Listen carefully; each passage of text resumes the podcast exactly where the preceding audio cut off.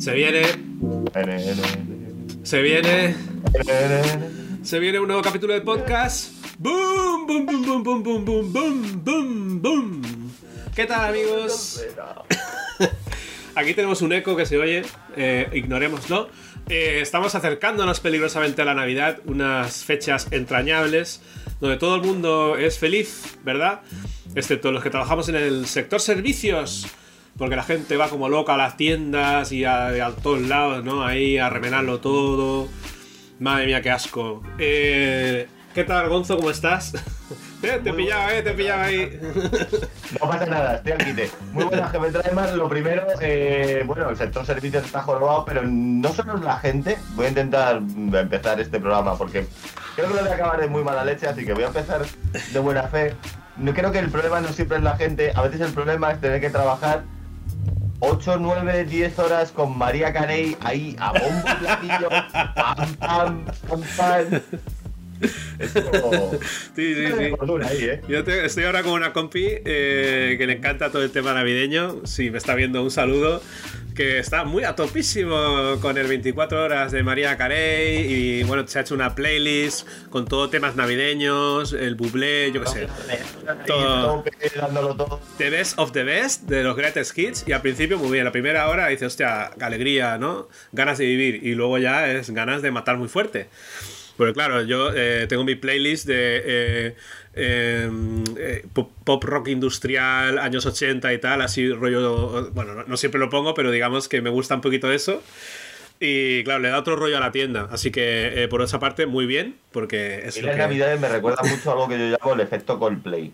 Entiéndaseme bien, todos los fans de Coldplay, por favor, no me, no me maten si se encuentran conmigo por ahí por la calle. A mí Coldplay no es un grupo que especialmente me gusta, pero lo que me pasa con Coldplay es que cuando pongo un disco suyo, hay canciones puntuales que digo, ¿cómo molan?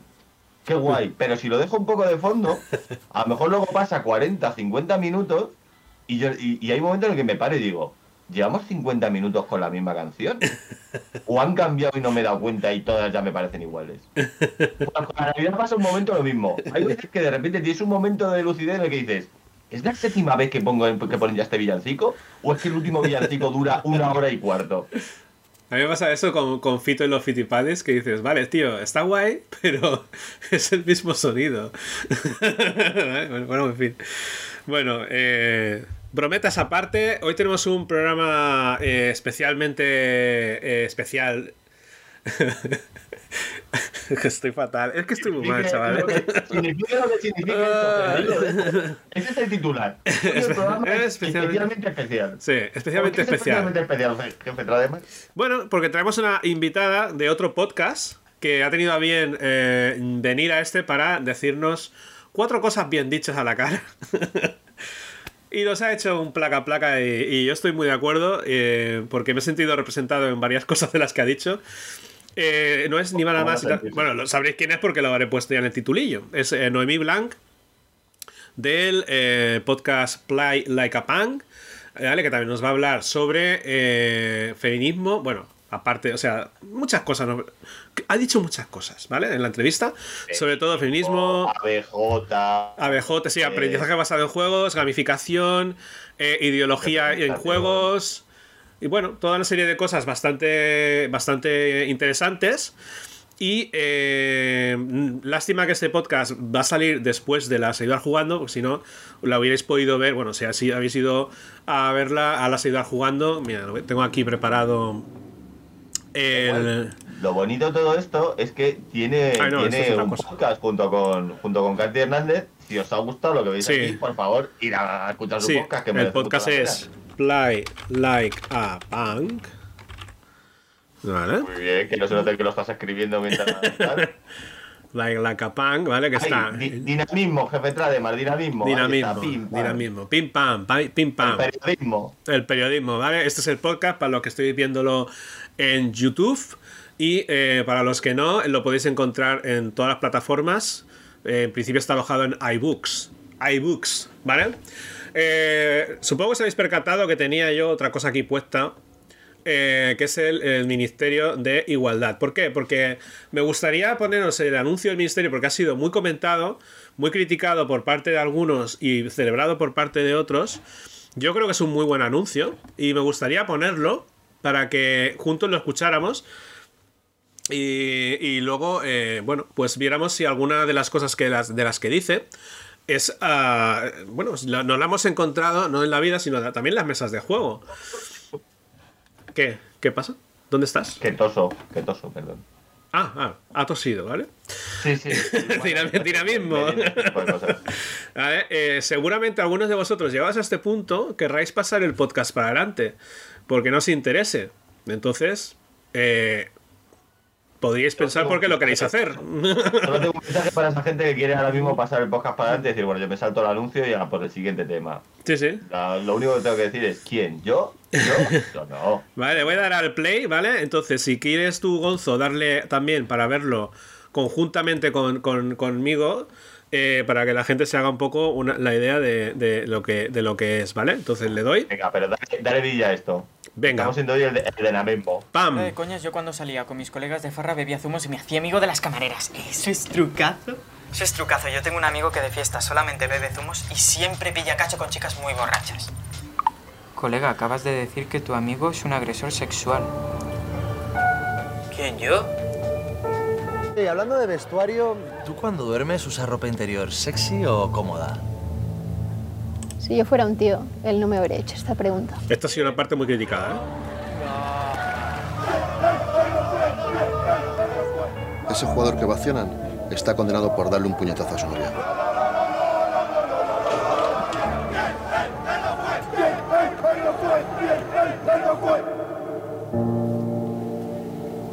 Una de cada dos mujeres ha sufrido algún tipo de violencia machista a lo largo de su vida. Si ni tú ni yo hemos sido, entonces, ¿quién? Vale. Si no vas a hacer nada para pararlo, entonces, ¿quién? Muy bien. Supongo que eh, muchos de aquí no os habréis sentido interpelados porque vosotros no sois los machistas ni conocéis a nadie que lo sea.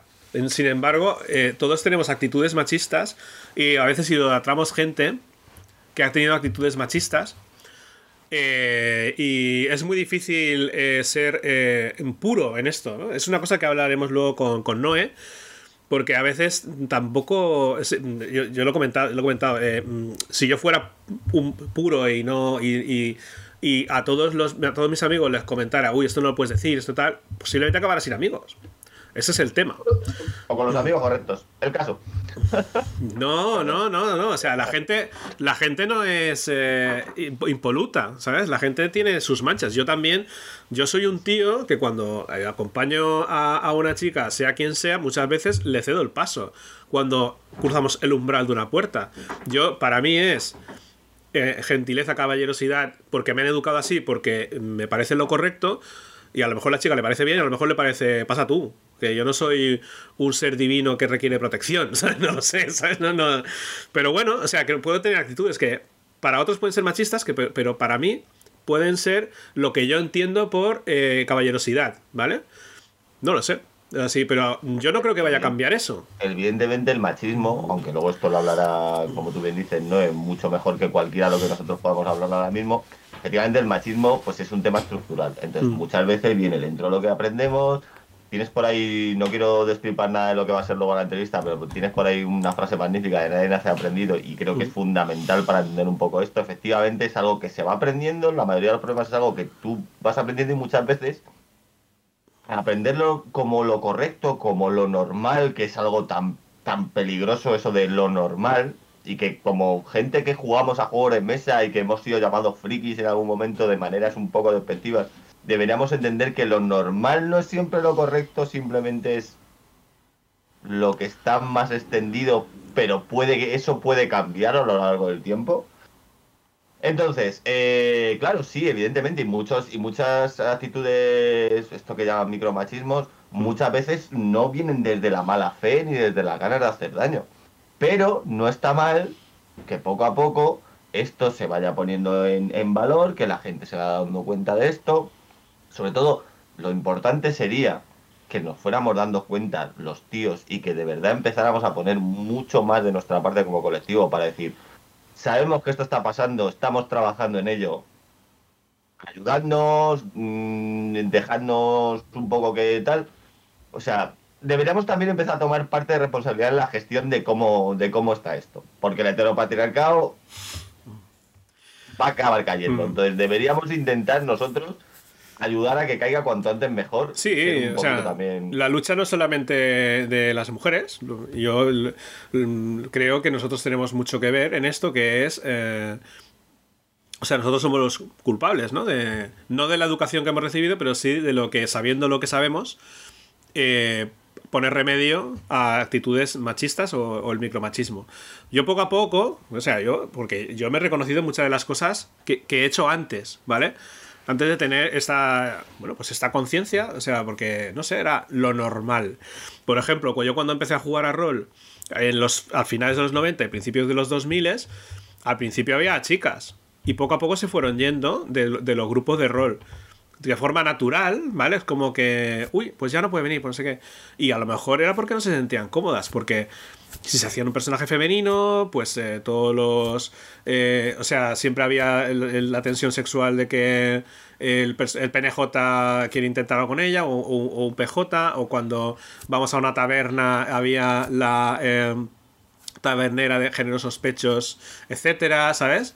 Y a lo mejor son historias que tú consideras que son muy graciosas y porque ¿quién, escribía tus partidas? Carmen Mola. no lo sé, o sea, son cosas. Es que ni siquiera teníamos que inventarnos partidas, ¿eh? Es que podíamos seguir los módulos. Eh.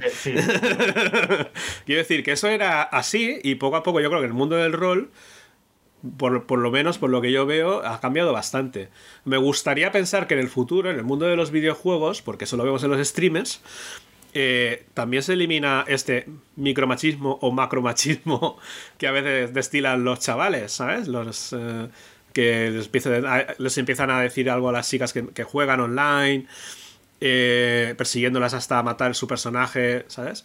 porque es como, uy, están en nuestra casa del árbol, ¿no? Bueno, esto de esto hablaremos con Noé.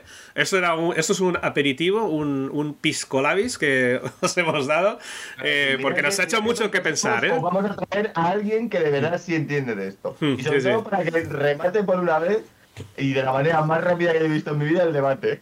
El mayor debate que se produjo en Twitter lo ha en dos segundos. y bueno, dos, para... dos letras para terminar mi speech inicial, dado que esto es mío, porque esto es mío, ¿eh? Ah, vale, perdón. y soy un señor de 40 años eh, que, requiere su casito, eh, me, gustaría simplemente decir que estoy haciendo en mi blog reseñas de libros, ¿vale? chaviacarlascosas.com y, y, como lo estoy currando un poquillo, porque me, gusta, digo, pues dado que nadie me, lo, nadie me lo lee, a ver si con esto me lo lee alguien. ya está. Eh, Señores, ¿puedo, puedo tener un poquito de crisis de los 40, quiero casito. quiero, quiero casito. vale, hasta aquí mi, speech. Em, creo que, a ver si le doy al botón. Joder, madre mía, lo de que tengo 40 años ya se me está notando porque no veo bien los botones de aquí abajo. ¿eh? Esto, es una esto, es, esto, es, esto es fatal, ¿eh? Esto es fatal, Gonzo. ¿Qué te pasa?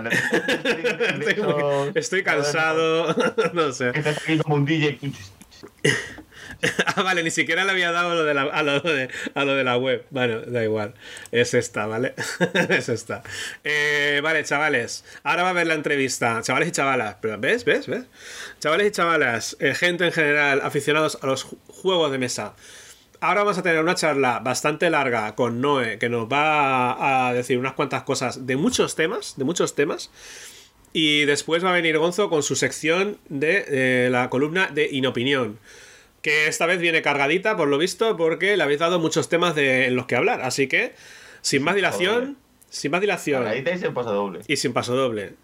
Sin más dilación, Pero. sin más demora y sin tiempo que perder, pasamos ya con la entrevista. que te quedes callar. Noé Blanc, con todos vosotros.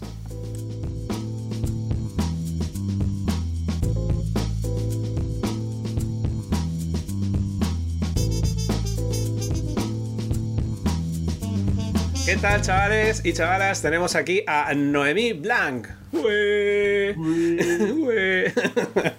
Eh, que es experta en gamificación. Es ah, además la que conduce, bueno, junto con Katy Hernández, el podcast Play Like a Punk. Y también estás haciendo ahora el de revuelta de juegos, ¿no? ¿Sí? No, no Revolución Base en Juegos es un proyecto, pero no tenemos podcast ni nada, solo web. Revolución baja. O sea, ¿Por qué no queréis que se opusieran? De las tres cosas que he dicho, una mal, pero bueno, eso sería un notable. 66,6% es bastante aceptable. No, no, ¿cómo eres tú? Dale, dale. No, no, ya está. ya está. Eh, una presentación eh, muy corta eh, que he hecho, pero bueno, es que hay muchos, muchos, muchos temas de los que hablar. Tenemos muchas cosas que hablar contigo, sobre todo a raíz del último podcast que hiciste de, de Play Like a Punk, eh, que llevasteis a, a la Mericel Nieto sobre, para hablar de, sobre. eh, bueno, eh, no, no sé si era ese tema. El unicornio. Sobre el El unicornio. de los juegos. El unicornio. El rigor histórico. El rigor histórico. Es el rigor histórico. ¿Qué historia? ¿Quién la ha contado? ¿Cuál te quieres creer de todas las que hay? Ah, amigo, que cuando no casa con la gatita mola. Pues sería. Entonces, el. Bueno, como hay muchos temas, o sea, podríamos continuar hablando sobre el rigor histórico, luego sobre el, el- feminismo en los juegos de mesa, sobre el uso del feminismo, eh, eh, pero bueno. eh, luego también podríamos hablar sobre ideología en los juegos de mesa. eh, bueno, hay muchos temas. Entonces, si queréis, hacemos bloques. ¿Vale? Y vamos saltando entre bloque y bloque. ¿Vale? Todo esto porque no eh, o sea, bueno, preséntate tú si quieres, porque yo, claro, yo sé que tú eres experta en gamificación, pero no sé exactamente mm, eh, qué haces más allá de ¿La eso. bio- ¿La bio tipo Twitter o, o la bio la bio de LinkedIn, la oficial o la, o la de Free? La que quieras, el podcast dura más de dos horas. Puedes estarte aquí. Que tú misma. ¿Tú si quieres empezar, ¿tú si quieres empezar a leer tu currículum? No, la versión, versión corta. Yo soy licenciada en psicología, luego me he especializado en tres áreas. Eh, desarrollo de habilidades o formación, que es a lo que llevo dedicándome un montón de años. Luego me especialicé, el primer máster que hice es de gamificación, pero a mí me gusta decir que soy especialista, experta, nunca sé cuál es el nombre. Me gusta y creo en el poder del juego. Y la tercera área es que soy técnica de igualdad y estoy acabando el máster. Máster tiene un nombre muy largo. Yo, depende de dónde, digo que directamente voy a ser feminazi con papeles. O sea, acabas de tener cualquier derecho sobre ese, sobre ese término. Me lo quedo isofáticamente. Hombre, claro, es que si te dan papeles, tío. Además, os contaré, porque mi TFM va a ser sobre mirada de género en juegos de mesa. Cómo em, analizar y crear juegos em, de mesa modernos con eh, mirada de género. Entonces, esas son las tres áreas. Profesionalmente soy freelance, es decir, mal vivo, eh, haciendo proyectos en estas tres áreas. Es decir, todo lo que tiene que ver con PJ, gamificación, proyectos y, bueno, mucha formación en temas de habilidades y de igualdad. Luego soy jugona, eh, como era, eh, entre euroblandengue y, y casi de todo menos plastiquito. Y luego a nivel, pues eso, tengo el podcast y el proyecto de Revolución Masa del Juego. O sea, mm, el titular sería No me aburro. No, no, no, no. Hemos pinta. muchas cosas, ¿eh? Yo creo que podríamos empezar a hablar por tu TFM, porque es un poco lo que queríamos eh, hablar. No, no, pues.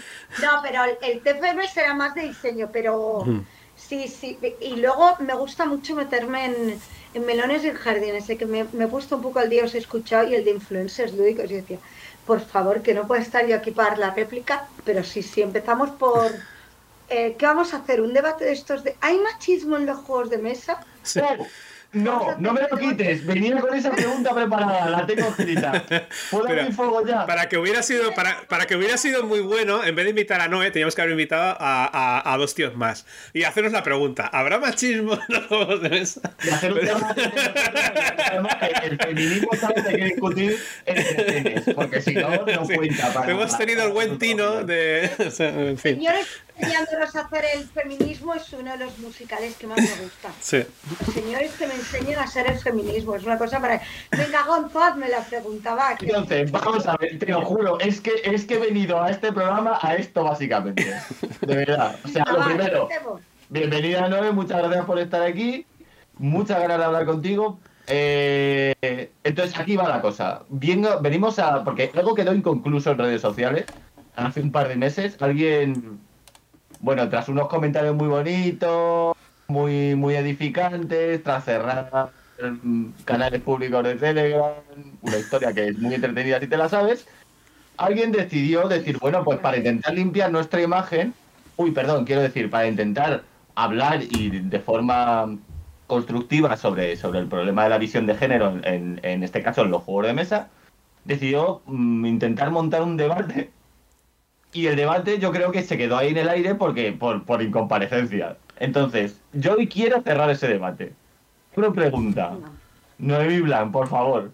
Lo más rápido y lo más conciso que puedas, ¿eh? Que es que solo tenemos dos horas para esto. Mm, voy a poner hasta voz de locución. Noemí Blanc. ¿Hay machismo en los juegos de mesa? Cierro comillas. Supuesto. Por supuesto. No, si está. Si es que, si es que no había más.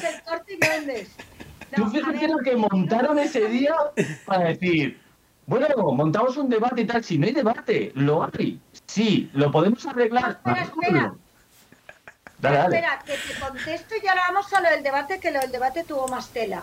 Em, yo siempre digo, siempre digo esta pregunta, em, que tenemos, o sea, en el mundo de los juegos de mesa tenemos el machismo que hay en toda la sociedad, es decir, el que nos toca, el mismo que hay pues el que hay en los juegos de mesa, el que hay en los bares, el que hay en... Y luego tenemos nuestro machismo particular que se añade o se potencia. Es decir, tenemos el de toda la sociedad y además uno específico es, eh, hay para un colectivo de señoros que los juegos de mesa, y me atrevería a decir que también los de ROM y los videojuegos, están al nivel del fungo. Es en plan, saber, ya votáis, ya tenéis derecho. Esto también nos lo queréis quitar. Hombre. esa cosa de somos el último reducto de pobres señoros? O sea, hemos abierto las ventanas de los sótanos con lo a gusto que estaban ellos y están ahí agazapados en el sótano de iros a vuestras cosas de señoras. ¿Qué más queréis? No nos dejáis nada yo, también he, yo también he percibido un poco eso, ¿eh? un poco la casa del árbol y hostia. Eh, ah, pero yo tengo una pregunta, porque efectivamente. Hmm. Efectivamente, eh, este sí que en, el mundo de los juegos, eh, yo es que no hago distinciones entre juegos. Para mí juegos son todos, los de rol, los videojuegos, los de mesa, los tradicionales, los que se juegan en el campo, anyway. El caso, eh, yo creo que mm, el, tema de, querer mantener este, o sea, no es un tema de decir es que es un tema de los juegos y queremos mantener los juegos para nosotros porque lo consideramos una cosa nuestra, es que no creo que se quede ahí. Yo siempre he pensado que, el, problema mm, del, del, patriarcado es que lo que quiere es el ocio, es el ocio lo que es propiedad de los hombres. Ah, bueno, claro, es que ese es el tema. Pero espérate un segundo. Entonces, este, como cualquier otro ocio, es, es nuestro y no podéis tocarlo. Claro, porque nos has demostrado otra cosa. Pero un segundo que quiero ir. El debate sobre el machismo en los juegos de mesa existió con un resultado terrorífico por parte de un canal que tenía un animal. Es que últimamente todos los que la lían son canales con animales. Bueno, a veces no es en la mascota, a veces es en el caso de... Bueno, da igual, sigue, perdón. O sea, en la mascota, todo. Los animales en juegos de mesa en general mal ni, saben jugar ni saben hacer canales, ni se saben comportar. Pero es que en este caso, el señor del debate, él dijo que quería hacer un debate. Y yo no sé si me ignoró, es que me tiene silenciada, pero yo le decía, pero ¿cuál es el tema del debate? Porque Nuria eh, se metió y le dijo, mira, está fatal y el otro, vente a debatir con nosotros. Yo le preguntaba, pero ¿cuál es el tema del debate? A mí no me contestaba. No sé si porque me ignora o porque me tiene silenciada. Pues alguien me dijo, a ver si es que te tienes silenciada. pues igual. Entonces el tema es que el gran debate del que hablaban nunca se supo cuál era el tema. O sea, porque todo esto creo que vino de la representación de señoros que se enfadan por la representación. Entonces, Por eso digo que, es que este canal es que no, no, tenía ni tema. Podíamos vale ya, vale ya feminazis que nos, que nos jodisteis el porro ya, ¿entiendes? Nos jodisteis el porro ya, de ahí vino todo. ah, claro, fue por lo del porro. Es que ya, Hombre. yo ya me... Eh, o sea, yo Pone, hay que poner en contexto lo del porro royal para el público que no conoce el porro, pues lo que la movida del porro Un filler, no me acuerdo ahora mismo del nombre del autor, pero es un filler de cartas en el que, bueno, está, está puesto en la época de la piratería, o sea, siglo siglo XVIII, siglo XIX. Eh, y entonces en el juego original, que es alemán, eh, la representación es básicamente todo tíos, cosa que sorprenderá a propios ajenos porque esto no suele pasar en los juegos de mesa, ni siquiera hace dos días en un Kickstarter donde creo que también lo comentasteis vosotras. Sí. El Kickstarter con, mira, otro tío, otro tío, y este con más músculos, y este hasta en los párpados. Oye, ¿podéis poner una chica? No, hombre, no, es que nos estáis pidiendo demasiado. Bueno, el caso, en la representación de, claro, los piratas, los piratas eran solamente hombres, eso lo sabe todo el mundo. Porque cuando. Ni, una pirata Ni una, ni una pirata. Y si la hay, pues ya la esconderemos como hemos escondido a las pintoras, a, la, a las literatas, como hemos escondido a todas. Pero bueno, el caso, que, bueno, al final, espérate, porque es que Noé me hace de altavoz a mí, yo hago de altavoz a Noé, y al final vamos a acabar aquí los dos gritando puñal alto. Em, básicamente, la única representación que de, de mujeres en ese juego es la señorita. ¿vale? Y todos entendemos que puede ser la señorita. bueno, la señorita que han fuma. Sacado, han, sacado la señorita con el, negocio más, con el trabajo más viejo del mundo, como lo que quieras poner, pero todos sabemos a qué se refiere y esta es la visión que supuestamente, o el lugar que tiene que ocupar una, una mujer en, en un juego, porque como tiene que ser rigurosamente histórico, bla, bla, bla, bla. El caso, han hecho una nueva reedición, alguien se ha hecho así con la caspa de eh, del hombro y ha dicho, pues la quitamos un poco y han metido chicas y no pasa nada, hay piratas y nadie se lleva las manos a la cabeza y no hay zombies levantándose en la isla de Tortuga diciendo, pero ¿qué habéis hecho? ¿Os habéis cargado nuestra historia? Ya está, ha pasado, se ha hecho. Tiene, además, si, si no recuerdo mal, hasta el propio reglamento incluye ya lenguaje lenguaje inclusivo. O sea que se ha hecho una revisión completa. un canal un canal de hecho fueron los ganadores, que el último amigo date cuenta se dedicaron a eh, hacer bromitas con eso, de que eso había sido gracias a Sí, hubo, un chico que. Sí le doy las gracias a la gente que reclama, pero ellos no lo hacían.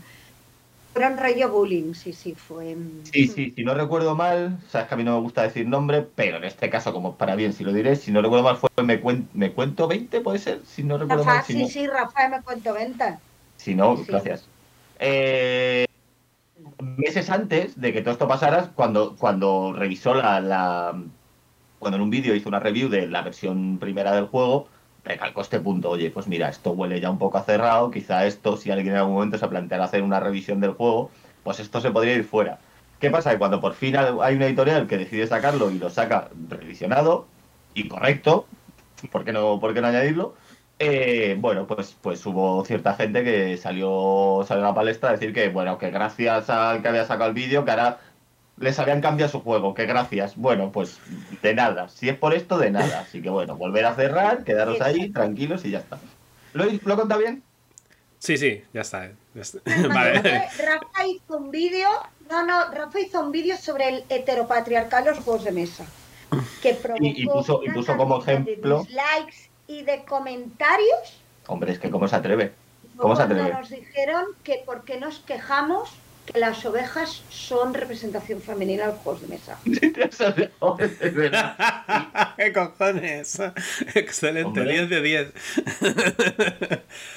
en fin, o sea... Así que lo que me extrañó es que en ese momento nadie, nadie cogiera... Lo que, lo que no me extrañó es que en ese momento, o sea, lo que me extrañó es que en ese momento nadie saliera y dijera, ¿y por qué no ponen más carneros en los juegos? Por favor. O sea, más allá de tanta oveja. Es que nos tienen comido los juegos. Bueno, el caso, yo creo que se ha demostrado que debate no había, no hay, no hay debate. ¿Hay machismo? Sí, se ha demostrado. Hay casos en los que te ha sido ocurriendo y por desgracia aún hay casos bastante flagrantes. No pasa nada. Trabajamos como sociedad para evolucionar, para mejorar y va a acabar llegando. Le pesa a quien le pese. Porque. A ver, el público femenino cada vez es mayor. Es verdad que antes, antes, antes, pues el ocio era de este tipo, era más masculino.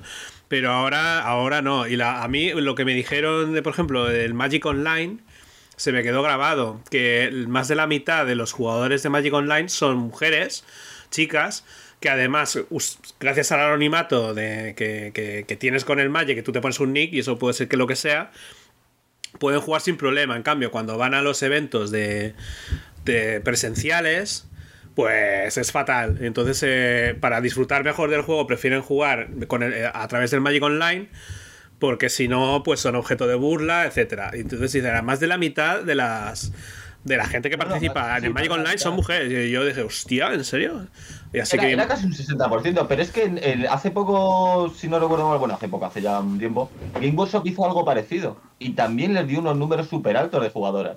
Pero luego, por ejemplo, aquí se han dado casos en este mismo país, este mismo año, de chicas organizando un torneo solo para chicas. Y mm. bueno, como te puedes imaginar, allí los comentarios eran todos de qué maravilloso, qué maravilla, cómo nos alegra que juegues a nuestro juego. Era todo así, pero no. Es que, es que en este tipo de eventos hay mucho niñato y es, fatal. La verdad es que es un territorio hostil. Bueno, ojo, ¿eh? Ojo, porque los niños rata y los señoros... Se... No, justo ayer me pasaron un TikTok, lo buscaré en la, pues lo pasaré, era, em, y era lo mismo que decimos, lo que tú comentas del Magic de tener que ponerse el nick en masculino, pues este caso era al revés. Hmm. Era una serie de jugadores, creo que, en el, que era el Valorant, y que les ponían un filtro de voz en femenino. Y lo que sucederá a continuación te sorprenderá. sorprenderá. Em, ella decía, hemos de ir para allí, que nadie vaya con la puta esa, que se quede solo, vuélvete, oye, necesito a gente que o sea, el porcentaje de el mismo tío jugando y luego el mismo tío jugando con filtro femenino, creo el porcentaje de que lo mataban era alucinante y cosas, pero de, de, de, de eso, de, de, ratas, o sea, de nivel, porque hoy en día, y supongo que nos meteremos por ahí como varios niveles, ¿no? Están los niños ratas estos de meta fregar y tal y cual. Mm. Eso parecía que empezaba a verse mal hasta que resulta que eh, los nazis han salido del armario Estamos en un momento que los nazis eh, y, socialmente es brutal como estos comentarios ahora parece que vuelven a estar de moda, pero esa historia de el, machismo torrente, el machismo el Fari, se suponía que ya estaba como bajando. Pero es que el Fari era un gentleman, el Fari era un gentleman, al comparación, o sea... sí, sí.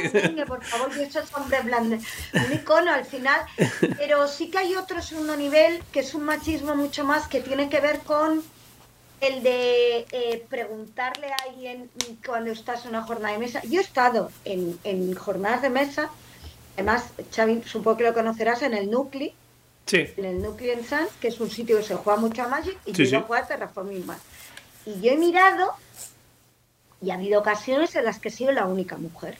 Hmm. Y entonces son espacios donde entras y si no te conocen, los comentarios como a quién buscas, de quién eres novia, explicarte el juego como si tú...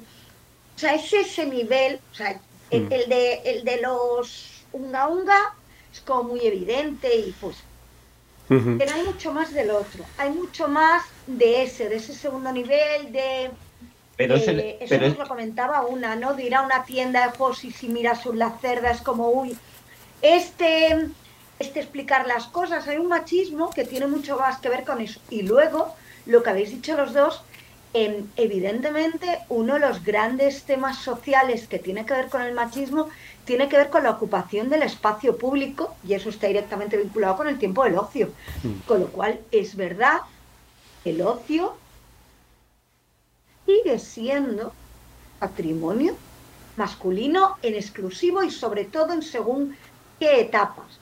Y miradlo en el mundo jugón, cuántas mujeres con hijos están en los círculos de jugar a partidas y demás. Es decir, sí que es verdad que los espacios de ocio siguen estando muy masculinizados porque el tiempo de ocio se considera un privilegio masculino.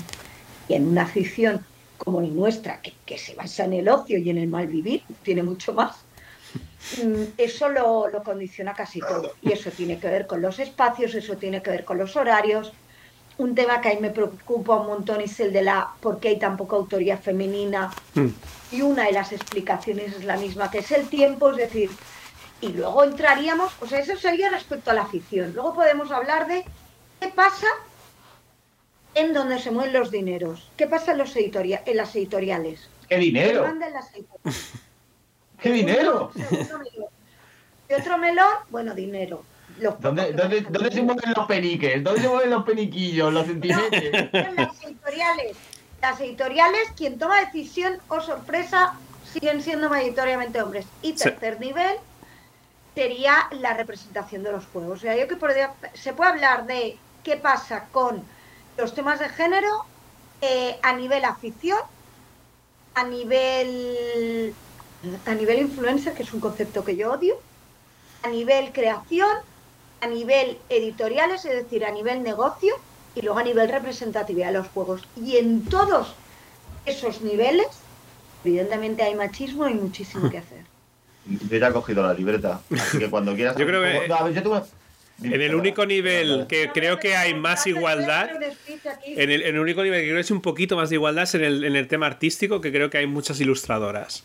Por todo lo demás, gana la presencia masculina por goleada. Y en los de las temas de decisión, aquello que yo cuando he sido editor y he ido a Essen o he ido a Nuremberg a hablar y tal, eh, mayoritariamente eran todo eh, hombres. Alguna vez sí que había, había alguna, alguna mujer al cargo. Y muy bien, ¿eh? O sea, pero yo ni me planteaba de cuántos hombres y cuántas mujeres. O sea, luego es cuando, cuando te das cuenta de, hostia, pues a lo mejor es un 80% de tíos, ¿sabes? Y luego, al hilo de lo que has dicho eh, antes sobre eh, que hay un auge eh, del machismo este de niños rata y tal, que antes es como que estaba mal visto y tal, pero esto está volviendo con muchas fuerzas. Yo tengo la teoría, bueno, que es que como el feminismo y la igualdad se, está promoviendo por parte del gobierno, ¿vale? Porque hay un ministerio de igualdad y tal. Esto representa que es lo que te dice que, tienes que hacer el gobierno. Entonces, eh, si antes, que eran, digamos, gobiernos más conservadores y tal, eh, los que estaban en la contra, pues era más la, ¿no? Eh, la izquierda ahora es al revés, o sea, ahora lo que está de moda es ser facha porque representa la forma contestataria de la juventud hacia, hacia el gobierno. No, y, es absurdo, porque va en contra de ellos, pero es, es lo fácil. ¿Sabes? O sea, es, es mi, es mi, es mi lo creo yo. No, no, es que justo ayer, no sé si lo leí en Twitter o, lo, o fue una conversación, eso es exactamente no el único motivo, porque evidentemente la irrupción mm, de los nazis en el Parlamento y el blanqueo previo que ha habido a nivel de los medios de comunicación es mm. lo que ha hecho que el discurso sea tan evidente. Pero es verdad que me decían que eso pasa en los institutos, que como los profes son ecologistas y feministas... Y el profe es la figura de autoridad. El que va contra el profe, hmm. y ahora, claro, o sea, si tú dices lo mismo que el profe, pues vaya mierda, porque los malotes no pueden decir lo que dice el profe. Quiero decir, los, los cayetanos son los nuevos, son los nuevos malotes de clase. Sí, sí, sí. el que, no, bueno. que se sienta o sea, la, la, derecha son los, los, nuevos punks, es la derecha más, más rancia, porque está, en contra del poder establecido. ¿Vives en la tierra de la libertad? Gonzo, ¿vives en la tierra de la libertad? ahí, ahí, donde duele. Eh, escúchame, no solo en la tierra. A ver, es que escúchame, es que era la libertad o la otra cena del comunismo. Nos dejaron pocas opciones y ninguna de las dos, por lo visto, era buena. Pero bueno, eso dicen. El caso, yo te yo tengo, yo tengo una pregunta sobre, sobre el tema del espacio, porque a mí me parece fundamental. Igual que en muchos otros temas, los grandes problemas siempre es ceder el espacio. Eh, hablabas antes de que efectivamente eh, cuando, por ejemplo, en el caso este del TikTok que se ha puesto, que se ha hecho viral los últimos días, en los que creo que son jugadores eh, de videojuegos argentinos jugando a cuando a Valorant, En, en, el que efectivamente cuando se pasan a las chicas hay cierto, el resto de jugadores, o por lo menos una parte bastante grande de jugadores, les contesta y tal. Eso es un problema, evidentemente. Creo que nadie va a negar eso. Pero luego, a mí lo que, lo que me llama mucho la atención es que hay una parte, habrá otros jugadores, porque no creo que el 100%, o espero, o deseo, o es mi última otra esperanza, el 100% de los jugadores se, se ponga unga unga, esa otra parte que simplemente se calla la boca, callarse la boca no funciona en casos de tolerancia, como es este. ¿Por qué? Porque entonces lo que haces es, estás dejando solo a la parte que no ha hecho nada que al final se siente mal por intentar hacer algo que pretendía ser divertido, se larga del juego y acaba de ceder su espacio. Y ese es el problema por el que no hay más chicas jugando, jugando No porque no, quieran, porque efectivamente... Eh, honesto, eh, o sea, eh, además aquí sale la hooligan. Yo muchos temas, y ahora si queréis volvemos a qué está pasando con, porque a mí me preocupa mucho la, la, la, la imagen que se está dando el feminismo, que creo que tiene muchas explicaciones, pero yo en, en esto que estás diciendo, yo soy las que defiendo que el anuncio que ha hecho el Ministerio de Igualdad, creo que es de las mejores campañas públicas que yo he visto en mi vida y va en esa línea. Y yo soy de las de, si en una mesa hay un nazi y nueve personas sentadas, yo no sé si hay diez nazis, pero hay diez personas que están permitiendo el nazismo. Yo, de hecho, digo la versión corta que es hay diez nazis. La versión larga es probablemente no tienen por qué ser nueve nazis, pero nueve personas que están siendo cómplices y responsables de que eso está pasando. Pero da igual, o sea, el resultado es el mismo, se les da, se le da el espacio a ellos. En mi mesa se porta muy bien. Yo lo de tolerar al nazi ya es la una de las pocas cosas que me faltan por ver, con lo cual es que es mm. a lo que va la, campaña de igualdad. Es que, yo, yo creo como tú que es... Hay un hooligan... Mm. Dime, dime. No, perdón, no, que yo también creo que, tú, que la, campaña ha, sido tan contestada que por lo tanto ha sido buena. Sobre todo con el Pablo Motos. No, lo mencionan a Pablo Motos, pero que todo el mundo sepa que es él, es como que. Es maravilloso es que la campaña no no, o sea, que decir, simplemente lanza el mensaje, lanza un mensaje de decir, oye, cuando señalamos que lo estáis haciendo mal, encima, hacéis como, no, no, yo no lo hago. Y lo bueno, lo maravilloso, la magia que ha tenido la campaña es que han salido los propios mm, que se han visto reflejados a decir, oye, yo no, yo no, no, que es justo el mensaje que de la campaña y es como, ¿quién ha orquestado esto? ¿Quién es el tío de marketing detrás de esto? Porque es que me voy a romper las manos a aplaudirle. O sea, se ha creado una especie de círculo mágico de decir, la campaña refleja un comportamiento tóxico y la gente tóxica ha respondido de esa manera a ese vídeo. Y es como, guau, es que lo intentan hacer a posta y no les sale tan bonito. Sí, sí, es un vídeo que está muy bien. aparte de que son, aparte de que dan, no da más, em, e, es, que, es que han tocado hueso. Quiero decir, la sociedad actual está, eh, bueno, la sociedad actual parezco yo. Es decir, este nivel de está mal pegar a las mujeres, haya derechos, el feminismo este mm, liberal, que es un oxímoron porque es absurdo, no es feminismo, es decir, está ahí sí, Ahora que empecéis a tocar hueso y a decir eh, lo que está debajo de todo, porque a la gente que explicarle lo del iceberg, lo de las violencias estructurales, todas estas cosas, lo que, lo que sostiene y sin lo que el otro no tendría sentido, es lo que hay que empezar a tocar y ahí es donde se toca hueso. Ahí es donde eh, se habla de un concepto que en teoría feminista es súper conocido como es la cultura de la violación, y a la que se le llama la atención a la persona que habla de la cultura. Por favor, habla de ello aquí porque en el Parlamento ya no se puede. O sea, que habla de ello aquí. He perdido el hilo. ¿Cómo hemos llegado a la cultura de la violación? Perdona. La cultura de la violación. Todo esto viene porque eh, va todo en la misma línea. Es decir, al final lo que hay que explicar es que las violencias se dan porque hay todo un caldo de cultivo que, va, que, refuerza una serie de ideas. Entonces, todas las bromitas. Ya no, es que violar está mal, sí, sí, violar en plan una mujer llorando y tú le coges las manos y las fuerzas, eso está fatal. Ahora, hacer bromitas sobre, pues bueno. Claro, ahí nadie se percibe como, ahí nadie se percibe como machista. Hmm. Ahí tienes mucha razón, Noé. Es más, o sea, eh, a ver, yo creo que está esto muy bien eh, porque nadie nace educado. O sea, yo he tenido comportamientos machistas porque yo no sabía que eran comportamientos machistas, porque además tengo 40 años y, hace 20 años pues era mucho más machista que ahora, porque ahora digo, hostia, es que esto está mal, porque me lo han hecho ver.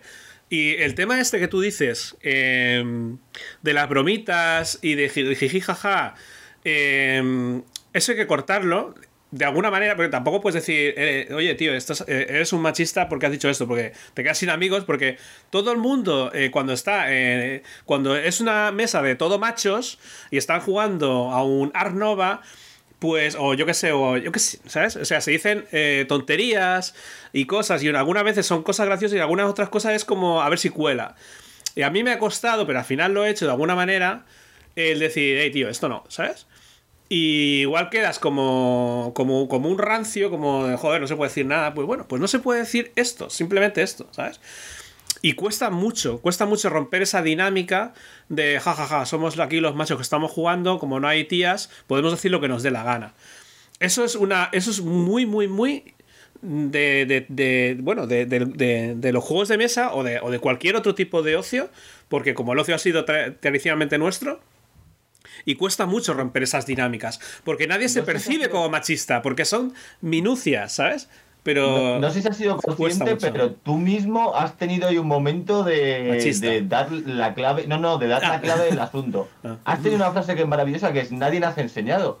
Y es, que, es, que ese es el tema. Es que en realidad el machismo, esta sociedad patriarcal que tenemos montada, es que la aprendemos desde pequeños. Ese es el mm. problema, que la tenemos para Nos han educado así y hay, que cambiar. pero no pasa nada, porque nadie nace aprendido. Entonces, nadie, no entiendo por qué hay gente que dice, no, no, esto tiene que seguir así, porque es como siempre se han hecho las cosas. Es porque has como has aprendido a hacer las cosas. Hmm. Pero tú durante tu vida has aprendido a hacer muchas cosas y luego has cambiado la manera de hacerlo porque has visto que había una mejor manera de hacerlo. ¿Por qué con esto no quieres? Esto es como, por cierto, un inciso para volver a los juegos de mesa. ¿En serio la Nova he convertido en una juliga y, y, y, si pensamos, y, y, ahora os pongo ejemplos de los que hablasteis el otro día, hmm. No sé en qué día, porque como he escuchado varios, em, lo del modo novia, que además nosotros hicimos un tweet que se hizo súper viral, claro, es que es una bromita, pero es una bromita que parte de entender que esto es un juego de señoros y que a las novias hay que explicárselos, pues mire usted, pues no lo sé. Que... Y además y además es como esta cosa de las novias como algo que estorban, pues no tengáis novias, señores, que no estáis obligados. Es que es todo mal, o sea, no estáis obligados a tener novias, probablemente le haréis un favor. En general sociedad si dejáis a la gente tranquila, porque luego estas novias hay que decirles, amiga, date cuenta, entonces ahorrándonos un paso. Entonces, el modo novia en sí solo es terrible, eso es, no, hijo, no. Por decir modo novia no pasa nada, no muere ningún gatito. Ah, ¿qué estructura hay detrás de que todo el mundo entienda en ese entorno que el modo novia es el modo fácil? Y entonces va a salir alguien y va a decir, pues es que a mi novia no le gusta jugar. Claro. chico, bastante tiene tu novia con, con aguantarte. Pero es que no estamos hablando de un caso concreto, estamos hablando que todo el mundo entiende eso. Estamos reforzando que el papel de las mujeres en esos entornos solo puede ser el de novia que no le guste los costados. Hablar de la cantidad de señoros, porque decir que los influencers hay muchas mujeres, eh, lo que hay es mucha parejita. que hay mucha uh, parejita. ahí, has dado, ahí has dado en el clavo, ¿eh? También. Porque sube el ratio de mujeres, porque yo, yo me leí muy bien, y lo hablamos con Belén, ese, ese tal. Sí, me acuerdo de ese programa. Eh, sube el ratio, y estamos hablando de que hay cantidad de señoros eh, reforzando las mismas bromitas de siempre. El otro día lo decíais, hay unos señores hicieron uno en los puntos con un pene, pero ¿qué edad tenéis? O sea, de verdad, ¿qué os pasa con cabeza? No tengo ningún problema con los penes. De hecho, yo soy hubo, a mi pesar. Hubo gente que lo descubrió cuando unió los puntos. Que es lo que me sorprendió. Hubo gente que. Su cabeza era espectacular. es un pene. Y es como, pero vamos a ver, o sea, chico, hasta a la abstracción. A la abstracción es un, es un sector donde hay, donde hay muchísima, a mí me han dicho lo de, bueno, a ver, eh, tú esto del feminismo, bueno, tú por qué lo dices, pero yo no lo he visto, un señor, y tengo una novia y una hermana, porque esta cosa de los hombres, que para considerar a una mujer un ser con derechos, has de apelar a que sean de su familia, si fuera tu hermana, coño, y si no lo fuera. Claro, es que eh, yo creo que muchos tíos entendemos, sí. Muchas veces entendemos a los tíos que, claro, eh, yo no soy machista y, yo y yo no y yo y yo tengo eh, madre, tengo una hermana y, y, yo no tengo no tengo ningún problema con las mujeres. A ver, o sea, ser machista no quiere decir o sea, que decir, o sea, que, si, que si tú le pegas a, tu, a tu novia, eso es evidentemente un machista horroroso. Pero que tú hagas bromitas cada dos por tres referentes al físico de las mujeres o de lo que sea, Tú no, te percibes como machista, tú te percibes como un gracioso, ¿vale? O lo que sea. Pero tienes actitudes machistas. Y no sabes tampoco distinguir entre tus amigos que también tienen actitudes machistas. Es normal que tengamos actitudes machistas porque toda la vida ha sido así. Pero la cosa es intentar poco a poco que las bromas no sean todas referentes a si el físico de la tal o si la Pascual o todo esto. Porque es muy fácil caer en eso, porque es el día a día. ¿Eh? Pero, y luego, claro, está por avanzar, es, es como lo de la representación. O sea, estos niveles, lo de ¿por qué queréis? ¿Por qué necesitáis sentir estar representados? Son los mismos que luego sale un videojuego o un juego solo con personajes femeninos y ellos no pueden jugar. porque ellos no pueden ser una mujer?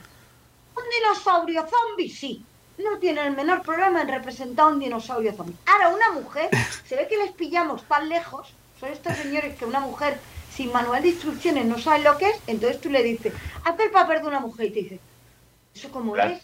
Claro, yo no sé. Ah, eso sí, porque como he leído tanto de zombies, yo no sé si...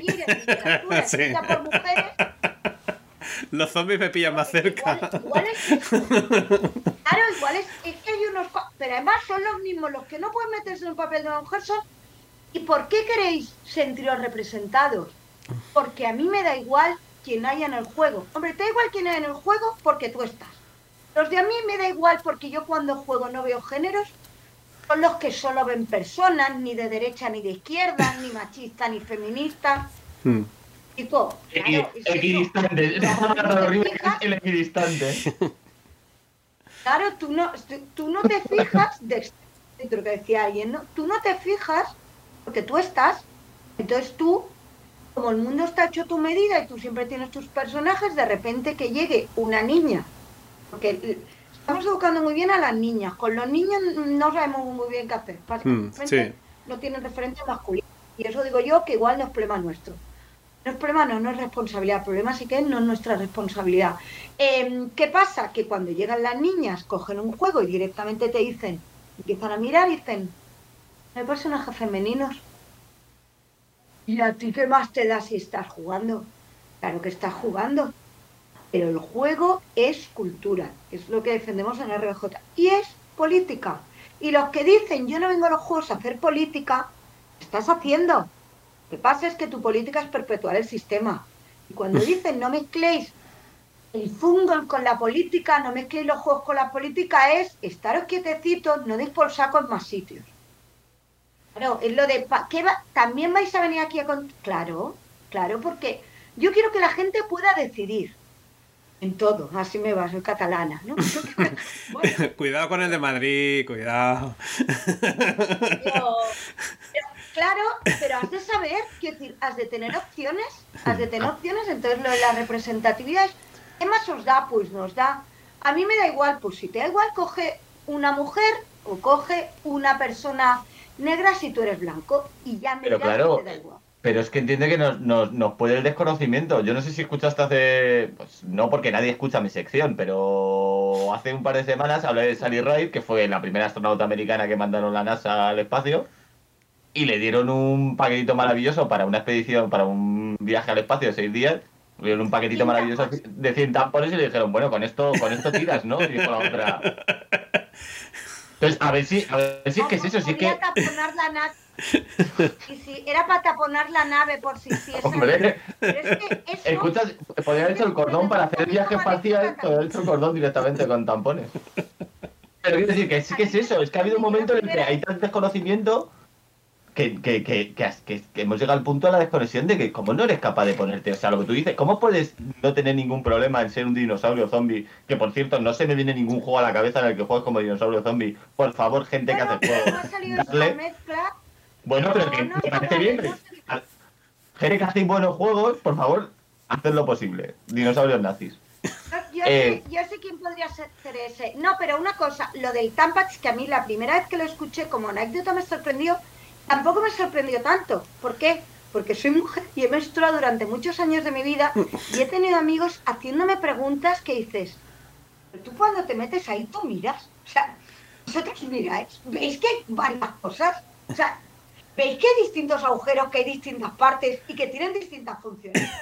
Que a mí, mis, o sea, me gusta el contrario, el de, bueno, ya cuando se te acabe la regla te quitas el tamba y dices, pero ¿qué os pensáis que es esto? O sea, de verdad, entonces el desconocimiento de los hombres hay, que entender que mucha gente el conocimiento aleatómico fisiológico del ser humano que tienen viene por así una vez el cuerpo humano, que nos dejaba muy claro que había unos bichos que corrían del cerebro a, las terminaciones nerviosas o de que si se metía un virus en nuestro mecanismo salían unos señores de blanco tirando rayos láser y tal, y los glóbulos blancos y rojos eran los mismos pero cambió de color.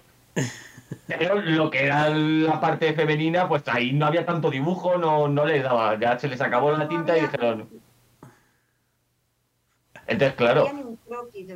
También te digo, es maravilloso que se haya puesto tan de moda en los últimos años que, lo, que los hombres por fin entremos a, los paritorios y veamos qué está pasando ahí.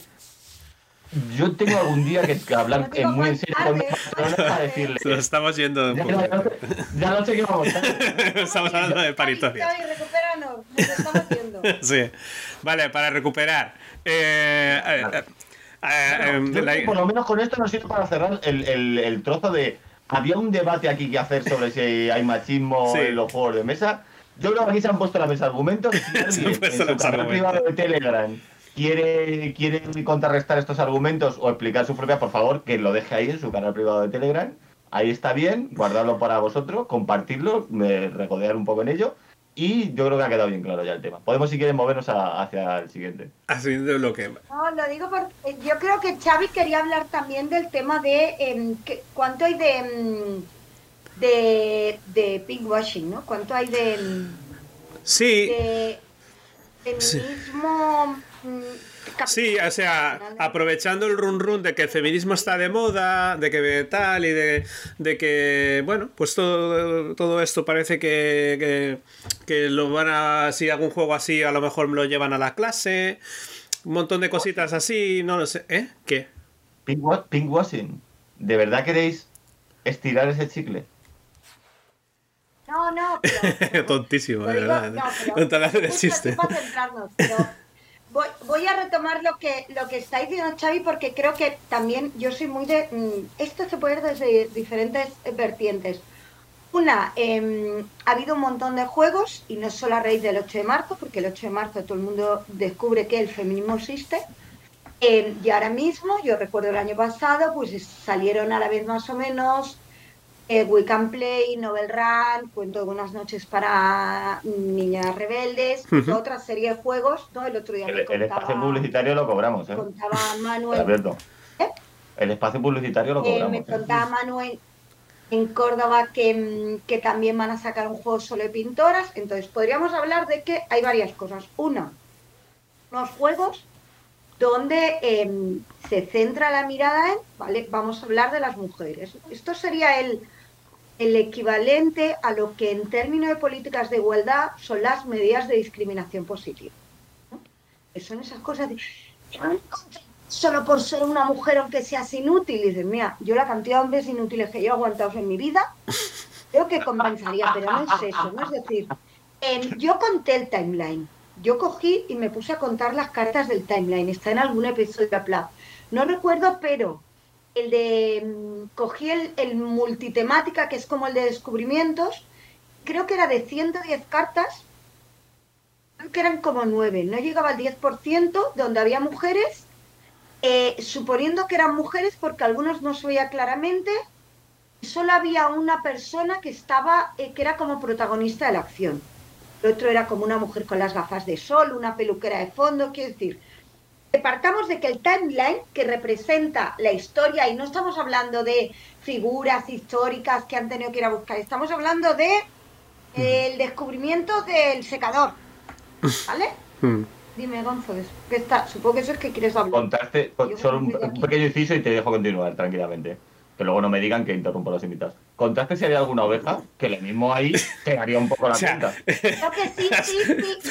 No, interrumpas para decir chorradas. Sí, sí. Perdón. Y hablan de la, ah, Siempre aportando. Porque habla de, habla de la lana y habla exactamente de, y ahora esto me sale en catalán, eh, cuando se empieza a pasturar la, el ramat, o sea, cuando se... Cuando se empieza a pastorear el ganado. Cuando empieza la agricultura, o sea, que salen, pero no, no las conté.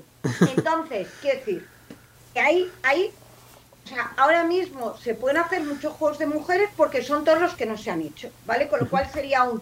Llevamos tantos juegos solo de hombres que punto número uno, no os pasa nada porque salgan solo juegos de mujeres y punto número dos, seguimos estando muy alejadas de estar representadas. De todas maneras, yo muy a favor de estos juegos y muy a favor sobre todo de que representamos, al menos tengamos la conciencia, al menos si tú quieres poner un juego solo de tíos porque tú crees que el mundo debe ser así, tú me lo dices, tú admites que esa es tu visión y a partir de ahí todos tomamos decisiones. Entonces, eso está por un lado. Luego, por el otro lado, también hay em, gente que se empieza a preocupar del lenguaje inclusivo y de hacerlo bien, y gente que lo hace por postura y lo hace fatal. Ese es otro melón, el del lenguaje inclusivo. Luego está, pues eso, la gente de, pues te vamos a llamar, ay, pues vente, ¿no? Que yo siempre digo, a mí cuando me llaman para algo, digo, vosotros sabéis que es el riesgo de llamarme a mí como florero. ¿Me habéis visto a mí? Como señora que cumple junta y no, y no molesta. ¿En serio? ¿En serio? O sea, no sabéis quién soy. Si a mí me llaman para cumplir pote de florero, no tiene ni puñetera de quién soy. Nosotros te hemos dado un programa para ti sola, ¿eh? Un programa para ti sola. Ya has visto. No, y entonces, que, que puede haber una parte de que lo hagan por tal, sí. Claro, el señor Amarcio Ortega hace camisetas de, mm, de feminismo. Yo aquí digo varias cosas. Primero, entre que lleven las camisetas de nazis y lleven las de feminismo, que lleven las de feminismo. Eh, preferimos pinkwashing a... Claro, entonces yo creo que lo que es importante es que las personas que militamos, que somos conscientes de estos temas, tengamos muy claro y no les compremos la moto. Yo con Katy, cada vez que hablamos de Disney, es que Disney se ha puesto súper reivindicativo a nivel de minorías. ¿En hmm. serio nos vamos a pensar que Disney lo hace por los dineros? Sí. Entonces, ¿puede haber un momento de win-win, que es que hay representación y lo hace por los dineros? Sí. Pero no vayamos a darle el premio Nobel de la Paz a Disney después de Obama es lo que toca ya, quiero decir. Mm, tengamos muy claro. Tampoco lo tenemos muy justo en el premio Nobel de la Paz, ¿eh? o sea que tampoco vamos a calmarnos. Si se lo dan, tampoco va a ser el fin del mundo. Nadie tiene demasiado respeto por el premio Nobel de la Paz. No, pero quiero decir, que seamos muy conscientes el premio Nobel de, la Paz es Pilellares. Ay, ay, ay, andan. No, quiero decir, aprovechémonos que, que hay gente que lo hace por tal, que puede haber editoriales que han dicho esto me va a hacer venir bien porque quedo bien, porque me posiciono y porque se genera. Tienes sumarte a una ola, ¿no? Entre mm. eso. Bueno, pues yo, quien se suba por estar de moda, mientras lo haga bien y no estorbe, mm. bienvenido. Ahora, no sacralicemos a la gente, no, guala, qué guay que eres porque has hecho un juego. Quiero decir, el capitalismo, de hecho, el riesgo es que lo que hace el capitalismo con todo ¿Ya? ¿Vamos a por el capitalismo? ¿Ya? me aprovecho y entonces te bajo la intensidad. Entonces te digo que todas somos feministas. Ana Botina, Ana Rosa Quintana y yo. No, mire usted, yo en un, en un, en un título donde estén esas dos señoras, yo no quiero estar. Si lo de ella se llama feminismo, lo mío lo llamamos de otra manera. Sí, me encanta la, la botín cuando sale en el Polonia. Madre mía, qué cartón de reír. Porque es así, ¿eh? Un poco el tema de nada pobres, ¿no? Claro, es, que, es que lo que hay que lo que hay que hacer es ellos lo hacen por tal, vale, pues aprovechémonos de que se está generando eso, está viendo ese contenido, ahora no nos dejemos fagocitar y no les compremos su relato. Es decir, yo lo que creo que hay que tener muy claro es no comprar según qué relatos y tener muy claro por qué lo están haciendo ellos porque lo estamos haciendo, quienes lo estamos haciendo por otro lado, y decir, vale, pues que hay camisetas, pues oye, entre que haya camisetas de esas. ¿Y qué guapa soy? Pues prefiero que, que, las, que las niñas y las adolescentes compren camisetas con mensajes feministas que no que, que mona soy. ¿Eso me va a hacer cambiar mi opinión sobre Amancio Ortega y Zara o no? No. No, y si te regala un aparato de diagnosticación de oncológico, ¿tampoco? Joder, qué tontísimo. Te lo digo como persona que trabajó muchos años para Amancio Ortega. O sea, es un poco su modus operandi, intentar si no puede... Te recuerdo, Gonzo, que en este programa no se puede eh, mentar a Amancio Ortega eh, en estos términos. O sea, Amancio Ortega es un señor que crea puestos de trabajo. Entiendo. lo siento, lo siento, En Bangladesh, que está creando unos puestos de trabajo que flipas. La caridad no, la caridad para mí no es lo que se espera del sistema. Entonces yo lo que espero mm, de un empresario es que haga a sus trabajadores para que dejen un buen IRPF. Hablar de impuestos. que paguen los impuestos Hablar de impuestos. Estado español. Amancio, pues, Amancio Ortega, además, perdona, pero Amancio Ortega. Eso, volvamos. Escucha, Rubio ya le para próximos programas. Amancio Ortega feminista, ¿eh? A todo esto. Porque, porque puso a su hija al cargo. Perdón, perdón. Aquí es, aquí es, feminista todo el mundo menos yo. ya. Aquí todo el mundo es feminista menos yo. es que es muy fácil decir que eres feminista. O sea, eh, Noé, o sea, te digo, para un tío es muy fácil anunciar que es feminista porque es gratis. Hola, soy Xavi Carrascosa y soy feminista. Porque no, no quiere, o sea, no, estoy diciendo nada en realidad. Claro que soy feminista. ¿No? O sea, eh, es gratis decirlo. Es con las actitudes del día a día si se demostrará que lo soy o no. ¿Ves? Claro, no voy a decir. Son los que un señor con las uñas pintadas hablándote de lo preocupado que está por el feminismo, corre. Ran. Ran. Pero de aquí a Pekín dan un miedo.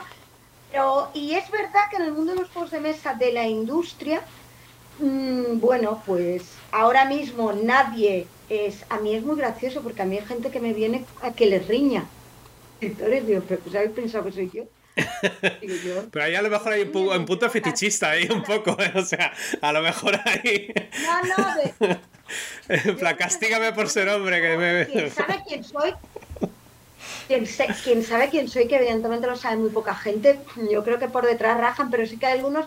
Bueno, pues el, el mercado sabe que ahora mismo hay una parte estamos sensibles con este tema, pero también es cierto que hay una parte que está sensible con la otra.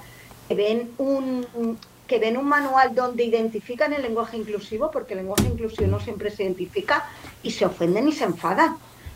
y, se enfadan y lo dicen muy fuerte. Entonces yo creo que la industria está ahí entre los que tienen principios, los que tienen principios y además apuestan por ellos, y los que están viendo mm, cuánta... Eh, y los que, y los que intentan ocultar sus principios, diciendo, no, bueno, tampoco me parece tan grave. O sea, si tengo que que no, se puede decir. En el caso del feminismo. No puedo decir nada. Porque, pasó hace un mes gente poniendo grito en el cielo porque, hostia, como narices nos quitan de un juego basado en la Segunda Guerra Mundial, de los uniformes de señores de Hugo Boss, nos quitan las empásticas porque entonces, ¿cómo vamos a saber a qué bando pertenecían estos señores? Hombre, a mí no me parece muy complicado. ¿Cómo voy a saber yo que este alemán del, del 41 es nacional? Sus nombres son el triple largos que el del resto de unidades. A mí me parecen los alemanes, ¿vale? Los alemanes de la Segunda Guerra Mundial, pues. Pues sí, sí, claro. O sea, entonces, claro, si pasa con, si pasa con los nazis, ¿cómo no vamos a pasar con una mujer que es un ser pues para el juego medio muchísimo más desconocido que un nazi? Pues eso, ahí están. Yo creo que la industria está entre tomar medidas de, ser conscientes y luego de, mm, bueno, vamos a hacer cosas para que unas más o menos estén contentas, pero los otros no se enfaden. Yo creo que ahí hay... Pero es eso, yo soy las que creo que nos hemos de aprovechar. O sea, que, que, yo las, todas las acciones me parecen bien, otra cosa es que luego las aplauda o le diga a la gente directamente, tío, esto lo estás haciendo mal. luego hay mucha gente que no sabe cómo hacerlo, ¿eh? Hmm. Mm. Hay, mucho desconocimiento de, eso. Mm, se siguen montando mesas de la mujer en los juegos de mesa.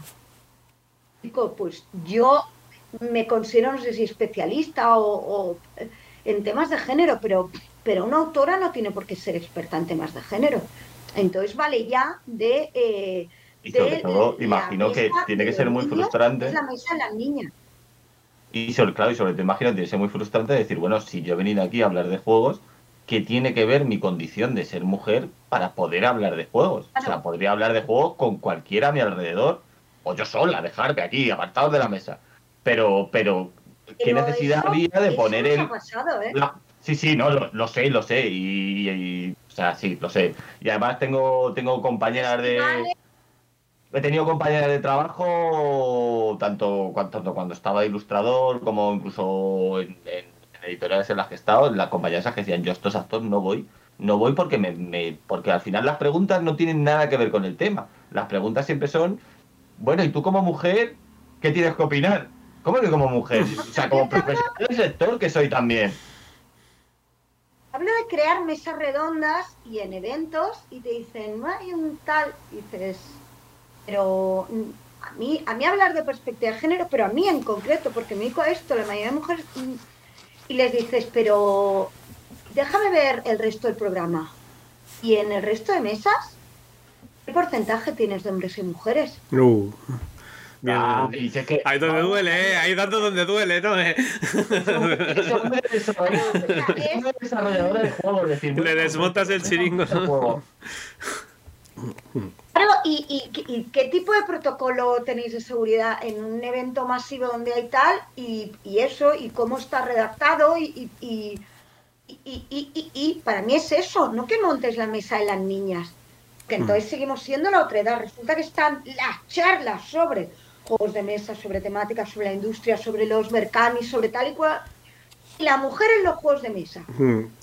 Has dicho, una gran verdad ahí, ¿eh? La charla sobre desarrollo, la charla sobre desarrollo y sobre Berkami y sobre el futuro de los juegos de mesa y sobre la industria y sobre cómo aumentan los costes, ¿tú qué te crees? Que a las mujeres los barcos nos costan más barato. No, mire usted, yo que soy mujer, yo como de costes no entiendo a mí el barco de esquina que me cueste lo mismo. Pues yo solo sé hablar de cosas de mujer. Lo de pagar los barcos lo lleva mi marido. la infanta. Esto lo lleva mi marido. Esto lo lleva mi marido. No, no, no sé de qué me. No hablo porque lo lleva mi marido. Claro, es que es, que es eso tener perspectiva de género. No montar una mesa o crear un juego. Yo a los a las editoriales que dicen, no vale, he creado un juego de mujeres, qué bonito, ¿vale?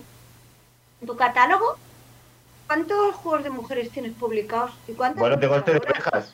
Revisas el lenguaje inclusivo y revisas qué porcentaje hay y en tu empresa qué mujeres hay trabajando. ¿Y cuántas has contratado? ¿Y cuántas has promocionado? ¿Y cuántas hay en el comité de dirección? Y claro, el tercero, ¿y cuántas se me van? Habla conmigo. Claro, es que es eso. ¿Qué quieres? ¿Que te felicite porque me has sacado un juego de cartas con cuatro mujeres? ¿Y todo lo demás lo estás haciendo mal? Pues mi pin no te lo vas a llevar. Puedo, aprovechando este pequeño parón, ¿puedo, ¿puedo soltar una cosa, hacer bomba de humo y largarme ya para el resto del programa? Adelante. Yo que sé, es tu programa. A ver, lo voy a decir. lo, voy a, decir muy bajito por miedo a que alguien oiga esto. Menos mal que al final somos cuatro, cuatro matados los que lo escuchamos. Quizá, ¿vale? El problema de. de ya sabes que la traducción en simultánea es cosa tuya. El problema de misconception de, de decir, bueno, para, para hablar de cosas, para hablar de que salga una mujer en una carta, hay que traer a una mujer, te muy ligado con el tema de que para hablar de juegos de mesa en general, de qué juego es bueno, qué juego es malo, mm, el futuro de la industria, normalmente se suele llevar a gente cuyo único valor es que juegan un montón. Puede haber ahí una relación de que si eres tan tonto como de creer que el que sabe de juegos es el que juega mucho, pensar que la que sabe de que pongan cuatro mujeres eh, simplemente tiene que ser una mujer y preguntarle por el hecho de ser una mujer, en vez de buscar auténticas profesionales. Estás abriendo un melón, estás abriendo el melón al que se puede llegar por muchos, que es eh, este mundillo, que es quién es profesional, quién no, quién habla de qué, quién sabe de qué, la visibilidad, esto, eh, y te enlazo, por ejemplo, me pasa en el mundo de los juegos de mesa, pero me pasa también en la gamificación y en tal a mí se me comen los demonios cada vez que voy a eventos. O sea, yo si solo veo tíos, yo lo digo. De hecho, en la gala de Down ya hay gente contando en qué momento aparece una mujer. O sea, literalmente eh, se cuenta en qué momento aparece una mujer. Hay años que hay que contar en qué momento aparece una persona menor de 80 años. Lo de las galas de Down tiene sus, tiene sus juegos ahí paralelos, tiene sus juegos de Pascua muy divertidos cuando vas a las las galas de DAO. Eh, si me dices que organizáis un, un, bingo chupito con eso, el año que viene estoy en DAO el primero de... Pero es que está cambiando, ¿eh? está, está, está ahí, se, se, está notando la... Pero mm, e, es que, o sea, yo voy a eventos y volvemos al mismo, solo hablan los hombres. y, los, en las mesas que no son las de las niñas, que hablamos de cosas de niñas, solo, habla, solo hablan los hombres. De hecho, la mesa interocio era una mesa del sector de mujeres. Y a la gente le sorprendió. La gente se esperaba que el título de esa mesa fuera Las mujeres en los juegos de mesa. O vamos a hablar de nuestras cosas. ¿Cómo está el sector? ¿Cómo está el sector? Y había mujeres, sí, porque las mujeres existen, pero desgraciadamente eso no es habitual. ¿Por qué? Pues porque en el mundo de los juegos de mesa, como en todos los mundos, eh, las presencias, las caras visibles son tíos. En las mesas de educación, que yo no vi, que es un sector hiperfeminizado, los congresos, los guruses, son tíos. Porque ser guruse lo más patriarcal que existe.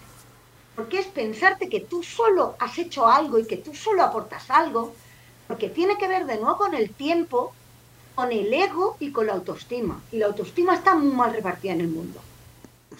Hay a quien le sobra mucho y a quien le falta. Entonces, ¿qué pasa? Que los que están todo el rato pensando en cosas interesantes y que hablan mucho son los tíos. Yo soy un señor en eso, por ejemplo. Yo hablo mucho y me creo que entonces, quienes ocupan el espacio están ahí. ¿Qué pasa? es más fácil que haya tíos y los tíos se regodean. Y entonces es más difícil ver a una tía hablando diciendo algo que se supone que la gente la va a escuchar. Y ahora entramos en otro tema. Es la gente y te dice, es que yo no encuentro tías, ¿no? ahora te iba a decir, ahora te iba a decir. Pero, pero hay, o sea, voy, hay muchos niveles y a mí me ha pasado a veces dices eso. Pero también hay una cosa que tiene que ver con, yo en los cursos siempre digo a la gente, mira tu mundo digital y luego tu mundo real. Es decir, mira tus redes y mira tu agenda. Si tu mundo, que son tus redes y tu agenda, todo el mundo es muy como tú, es decir, si tú solo sigues a gente, mayoritariamente de tu género, de tu edad, de tu color de piel, con un cuerpo con una normatividad similar a la tuya, Claro, tu mundo es eso. Y, cuando te planteas cualquier cosa, te sale eso. Y eso, insisto, tiene que ver con nuestro mundo cercano tiene que ver con las redes. Es como la gente, te voy a ir, me voy a tirar piedras sobre mí, el tema del feminismo. Esta cosa de pensarse que el feminismo blanco es el feminismo, no mire usted. No, claro, pero es que ¿a quién sigues?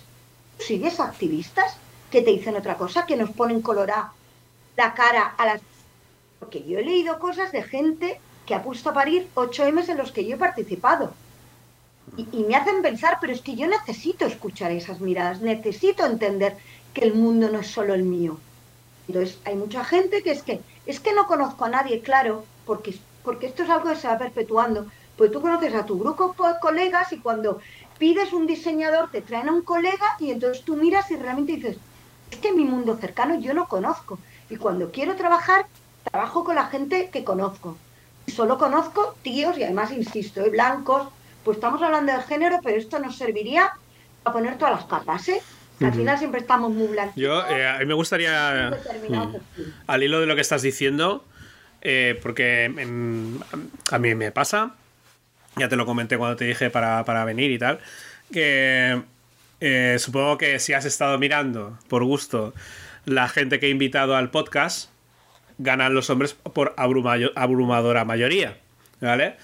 Y te dirás, hostia, que este tío que me habla, que me, que me invita y tal, podría invitar a más mujeres, porque luego dirá que no es machista, pero a la vista está que eh, hay, muchos más hombres que, que, mujeres, ¿vale? Punto uno, lo que dices de mi círculo. O sea, yo tengo una serie de conocidos y es de los que tiro y luego pues a lo mejor pues tiro la caña un poco más para allá o más para acá, pero mayoritariamente eh, mi círculo de los juegos de mesa es masculino. Eh, luego, cuando a veces he querido tirar la, caña eh, para venir para, traer el podcast a alguna mujer, he tenido muchas negativas. Ya bien, por por ser, por dos vías. Una, que es, o bien es muy top y pasa de, un podcast de dos mataos. Que, que, no tiene que ver nada con que sea una mujer, simplemente es que eh, está en otra liga y dice eh, que, me estáis contando. También ha habido, también te digo que ha habido tíos que nos han dicho que me estáis contando. ¿Quiénes sois? Sí, desde, desde, qué tugurio me habláis. o sea que.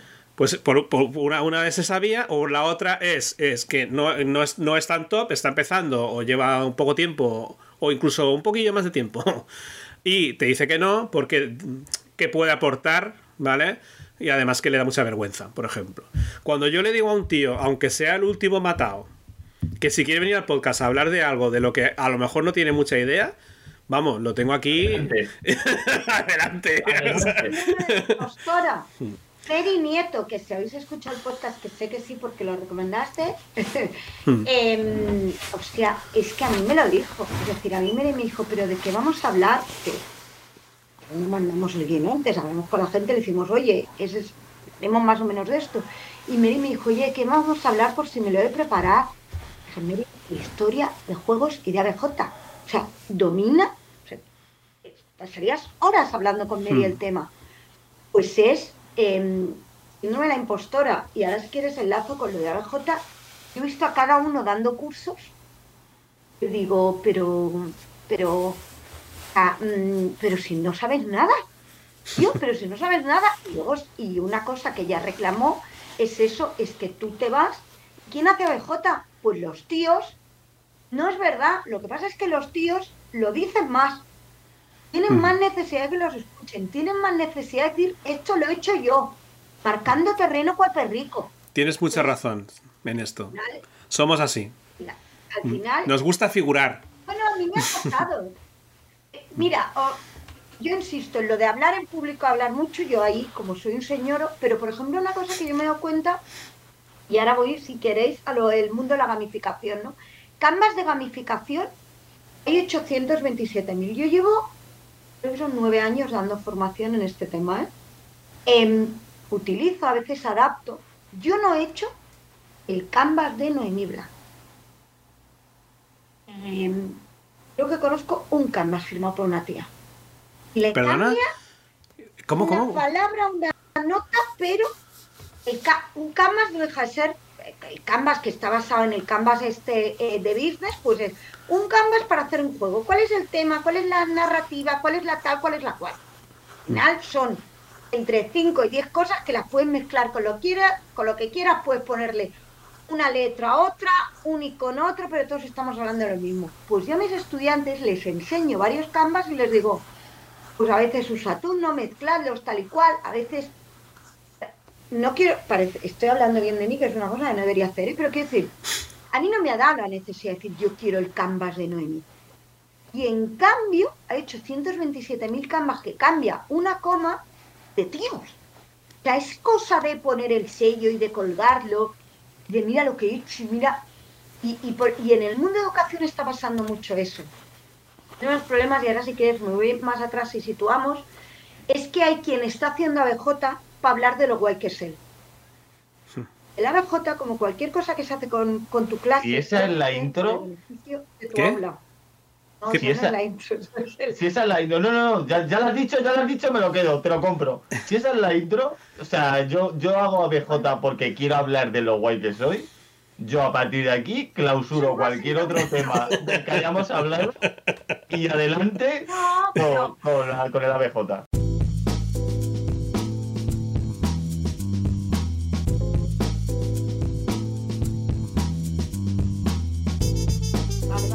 Ah, vamos a un previo. Vamos a, voy a situar una cosa que para mí es súper importante, es entender el concepto, ¿no? Em, yo, cuando, yo cuando aterricé en este mundo a nivel profesional, lo primero que hice fue un máster de gamificación, el que se dejaba muy claro que gamificar no era jugar.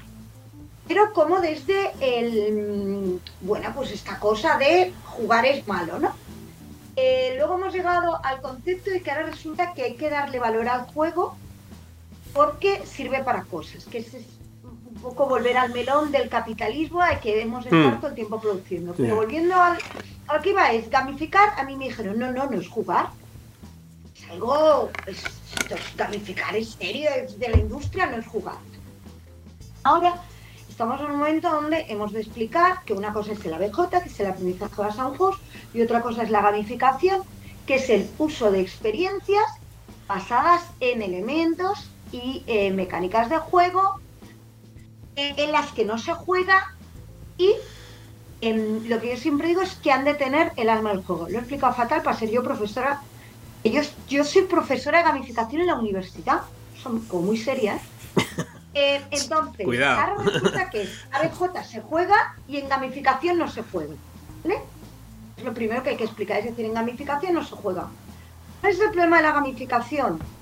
La gamificación, muy poca gente habla bien de habla de gamificación sabiendo lo que es y hace buena gamificación. De hecho, la, la mayoría de la gente que dice que, ha- que hace gamificación lo que hace es ABJ, llevar juegos al lado. Y entre la gente que hace gamificación, la mitad lo que hacen es conductismo. ¿Vale? Las ratitas, pues es mm, conductismo 2.0 con colorín. Estamos hablando del perro de Pavlov, pero con un carcasone. Sí. Eh, tengo, eh, yo le pedí a una inteligencia artificial para uno de mis últimos cursos que me hiciera dos ratas dándole una palanca y saliendo un caramelo. Y así es como hablo yo en la mala gamificación, con una imagen de dos ratas. La inteligencia artificial es listísima y me la ha hecho. Me costó un poco entender el concepto caramelo en inglés, pues es otra. Eh, pues me salían lollipops, bueno, da igual. ¿Qué voy? Que gamificar no es jugar, pero el riesgo está en haberse pasado el otro lado. No es jugar y no respeto la esencia del juego.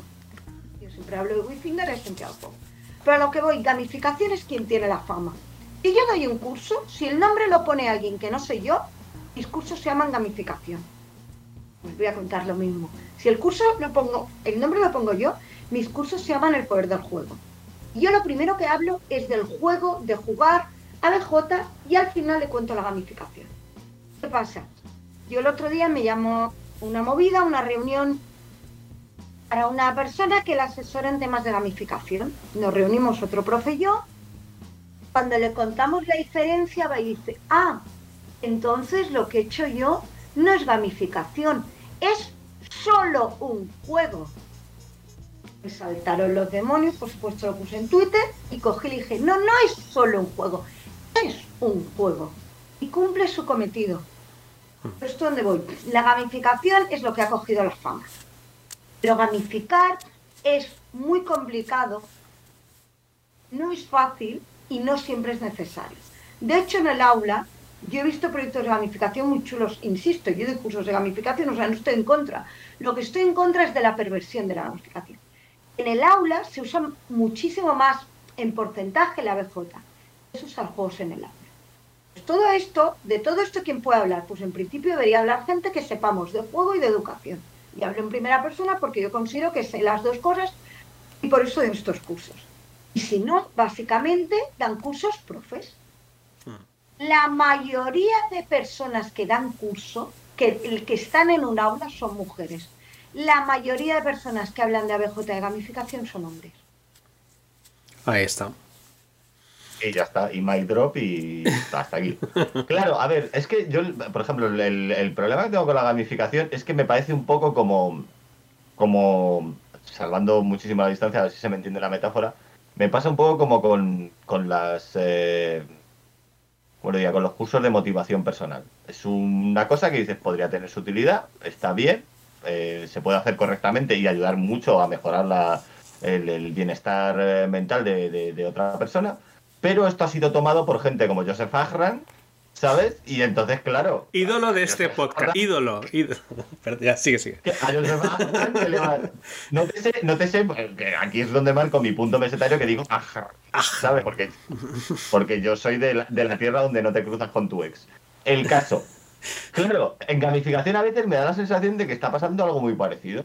Es decir, no solo pasa lo que tú dices, que es decir, como yo tengo juegos, me los llevo al aula y ya está, soy un ídolo de masas, porque además no solo me llevo un juego al aula, que los niños bueno, lo van a agradecer muchísimo, sino que aparte no les estoy llevando un parchís, les estoy llevando un animal sobre animal. Ojo, ya está, me he pasado esto de largo, ya soy un experto, como los de Apple con los ordenadores. Eh, así que. Es que- Es, es es- es cierta esta percepción, o sea, que decir. Es que yo creo que sí. Yo creo que, un- que- yo creo que hay un profe Hay un- que ha llevado un animal un sobre animal a tipo clase y se considera que este ya está gamificando. Eh, Aquí hay varias cosas y, y empiezo por orden.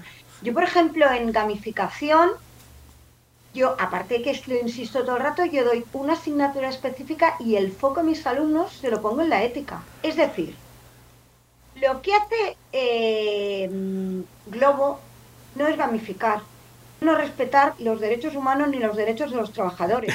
Hostia, es verdad lo de Globo. ¿Cómo puedes decir, tú no puedes decir, estás convirtiendo en un reto no matarte para comer?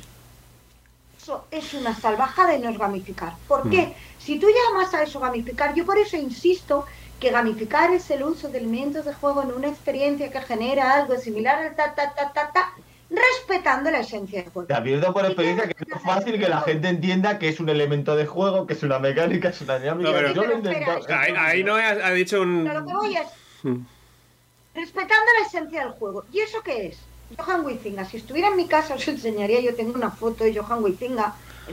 Yo siempre digo en mis clases, aquí se venera Huizinga. Y Huizinga es, el juego es libre, por placer y gratuito. Y eso es lo que le diferencia del gambling. Entonces, las personas que los repartidores y las repartidoras de globo no están ni, son libres, son libres porque tal y cual, iros a la mierda, esa es la libertad de... Eso es como quien me dice que el juego del calamar está libremente, eso es no entender nada. O sea, es, libre, es libertad de la de verdad, no de la de no encontrarte a tu ex. Es por placer, es decir, al margen de que haya otro objetivo y tal y cual. Yo he de tener placer en eso y es gratuito. Las recompensas, los premios, han de ser una capa más, pero no son la única capa. Entonces, si tú gamificas y no respetas a Huizinga, no estás gamificando, estás haciendo conductismo. O estás haciendo gamificación mala o ese es otro club. A mí con esa gamificación me pasa igual que con el feminismo Ana Botín y Ana Rosa. Yo ahí no estoy. Pues yo los que llaman gamificación a eso no estoy. ¿Hay definiciones técnicas de gamificación que hacen que globo esté?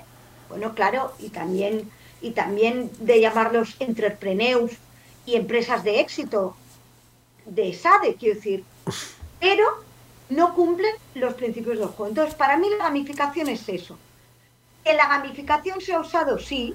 Lo que pasa es que volvemos un poco a lo de, a lo de antes del capitalismo con el feminismo. Es decir, que una empresa te monta una movida para que sus trabajadores eh, más, estén más motivados, estén más implicados, si diseñan algo interesante que funciona y es interesante y no es perverso, ok, I mean, de hecho yo, yo hago este tipo de cosas. Yo lo que no tolero son las perversiones. Hmm. Son los juegos que no respetan la esencia del juego. Claro, lo que dices, lo de Globo... Sí. dicho que para gamificar, claro, que para gamificar no hace falta jugar.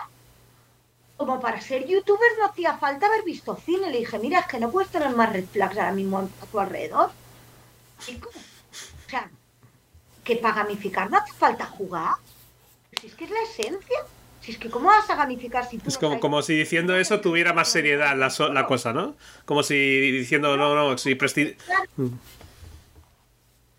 Era un gurú de esos que da charlas de dos horas y le dice a la gente que le va a cambiar la vida. Pues tantos muy flipados, quiero decir. Entonces, gamificar ha de respetar la esencia del juego. Y hacerlo bien es complicado. Yo he visto proyectos de gamificación brutales, brutales pero requiere mucho curro. Mm. Entonces, en el aula, pues primero empieza por jugar. Jugar tú y que en tu clase jueguen. Y aprender cosas de estas tan básicas del juego como aprender a ganar y a perder, aprender a experimentar diversas mecánicas para que entiendan lo que pase y se produzcan diversas dinámicas, como bien decías tú, es decir, creo que jueguen. Y luego aprender a llevar un juego al aula. Y llevar un juego al aula. este jardín. Yo lo de las mecánicas y las dinámicas lo, uso hasta para mi curro. ¿Sabes? yo, claro, es que yo es básico. O sea, yo, yo ah, también tengo yo de un máster y hasta que los profes se pusieron de acuerdo y yo entendí que era una mecánica en la dinámica. De hecho, Pepe Pedraz tiene un, post que pone, como dice Noé, porque lo hablamos mucho.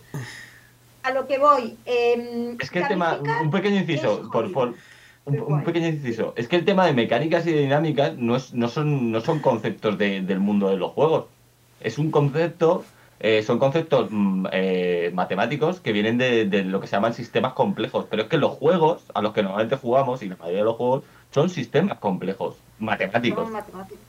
Entonces, claro, hemos cogido la misma nomenclatura. Ya está, perdón, te dejo continuar.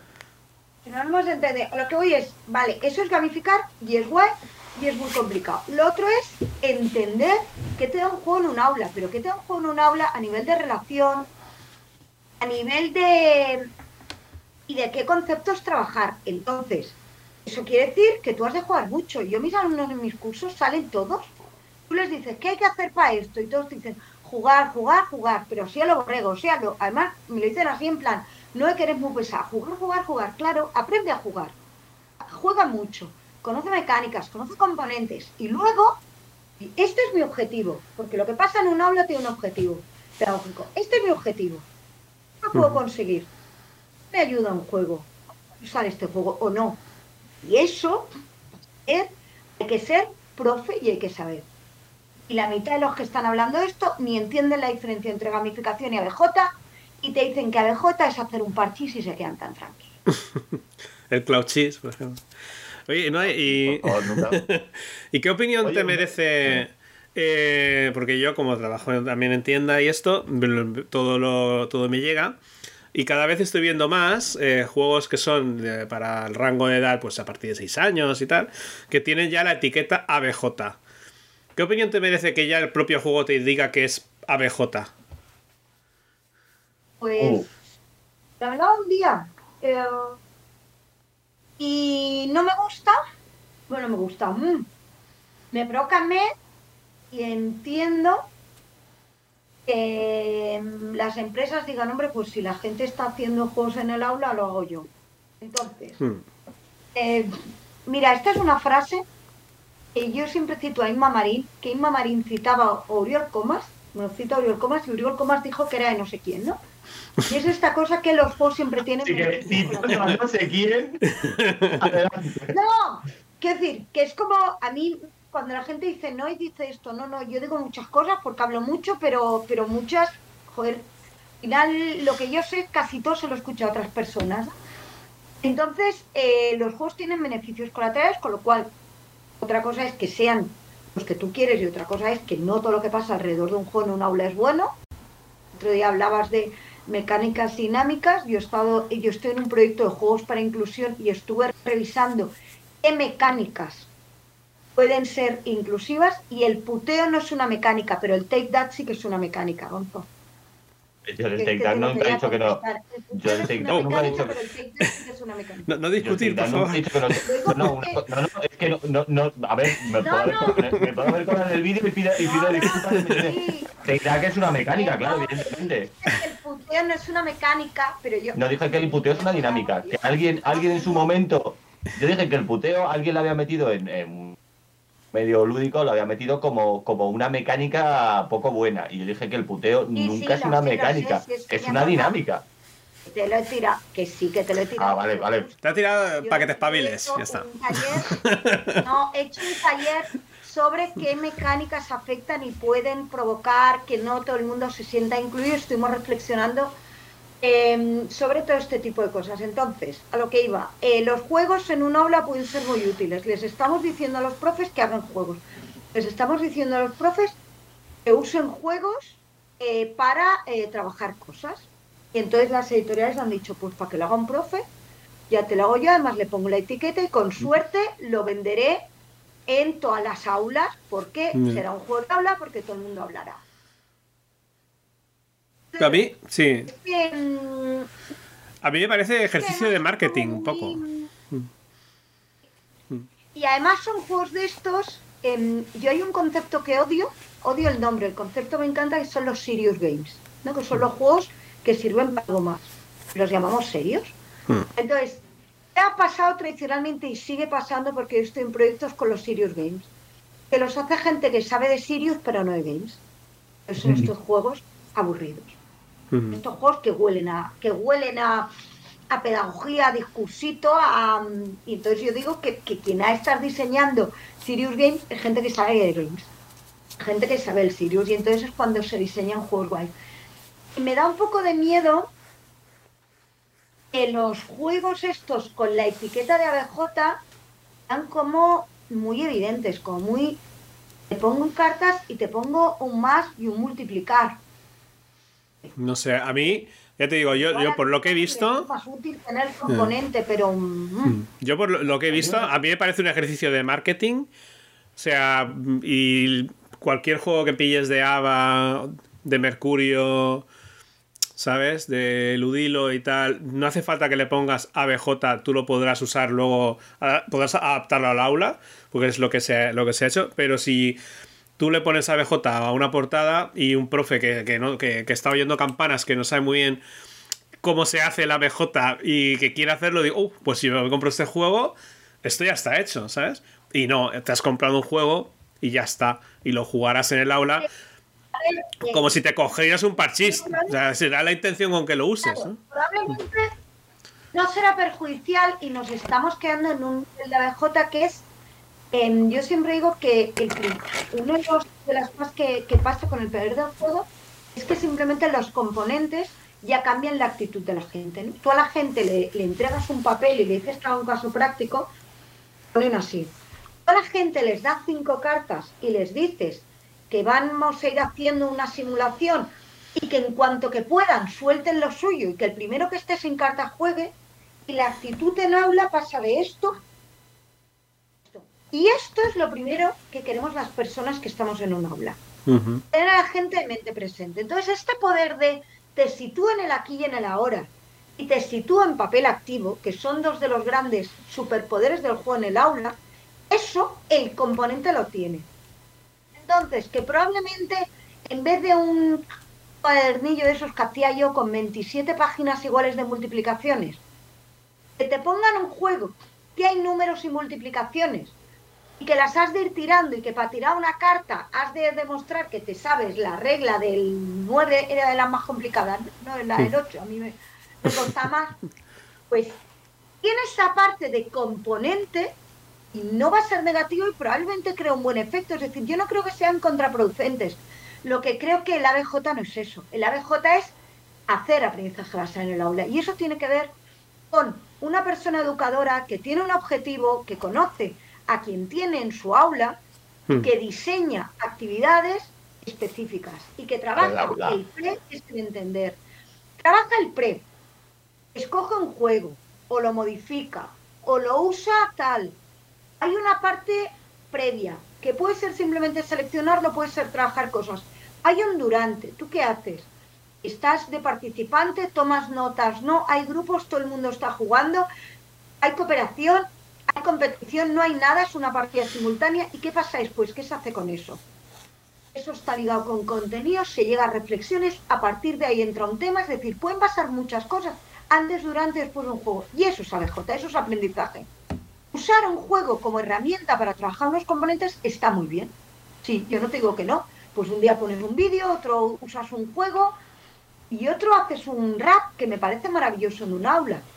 Pero que un profe se crea que hace ABJ porque saca un juego con un juego que se llama Calderilla, que no lo conozco, pero seguro que, que es mucho más agradable en un aula. El ponerse en un papel de decenas y centenas está muy bien, pero no estás haciendo ABJ. Y chimpún. Y chimpún. Pero se, estoy soltando una chapa.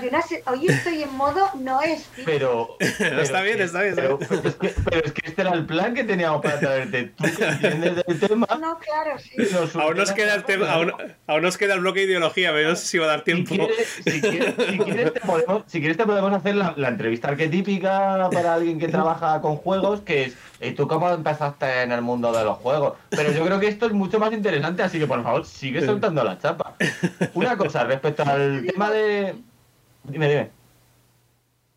No iba a decir, digo, no tengo muy claro que no se escucha una cosa. Un día me vino no sé quién nos dice, ¿vosotras tenéis muchos haters? Digo, no. Teníamos un troll nivel P3 de troll, que yo creo que en Twitter te lo dan. No. Porque, ¿qué pasa? Claro, a, nosotras no nos escuchan los señores. Yo lo entiendo, que decir, no somos. ¿Cómo puede ser? La única vez, la única vez que fuimos invitadas a un canal así más grande fue la empezaron a aparecer mensajes de hacemos hablando de feminismo, por qué mezclamos las cosas. Fue en el canal que se nos dijo que, que nos iban a escuchar, pero que ni su hermana ni su novia habían tenido nunca problemas de, Ah, bueno, pues ya está, como tu hermana y tu, y tu novia. Déjame que te hable de estadística y que te diga que a lo mejor tu hermana y tu novia no son una cantidad representativa del universo. No, la pero bueno. fue, un poco, mm, fue un poco lo de los extraterrestres de... Chica, yo no tengo pruebas, tú lo dices, yo te escucho, pero te lo juro que me sentía así, ¿eh? Pero fue la primera vez que la gente empezó a decir como, ¿y estas? Entonces yo no sé quién nos escucha, pero a ver si voy a empezar a tener yo ahora haters, que yo nunca voy a tener, yo era muy feliz en mi Twitter. Dice, dice el jefe Travelman que, que, si, que tener haters es bueno. Yo no lo sé, no piloto. no, no, no, depende del hater, depende de... Un creador de contenido porque suena como que estoy haciendo algo, aunque en realidad lo único que estoy haciendo es, es charlando. Eh, volviendo al. Pero bueno, dice, dice el jefe de que tener hater es bueno, pues tú acéptalo con naturalidad. Si, si, tienes hater, es que te. Es que no te interesa. no entiendo por qué. Si, si, si eres chica, tienes que tener una vida placentera y feliz con nadie que se entrometa en ella y, nada de eso. Hater te podría dar un poco de salsilla a la vida. Es que yo soy autónoma para no tener, o sea, yo solo me relaciono con la gente que me interesa en mi vida.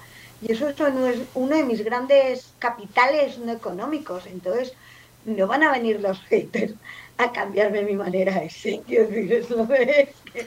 Sí, para no tener haters... No... De tonta y y para no tener haters no hay que hacer nada. Simplemente. Yo te, comentaba antes eh, fuera de la grabación.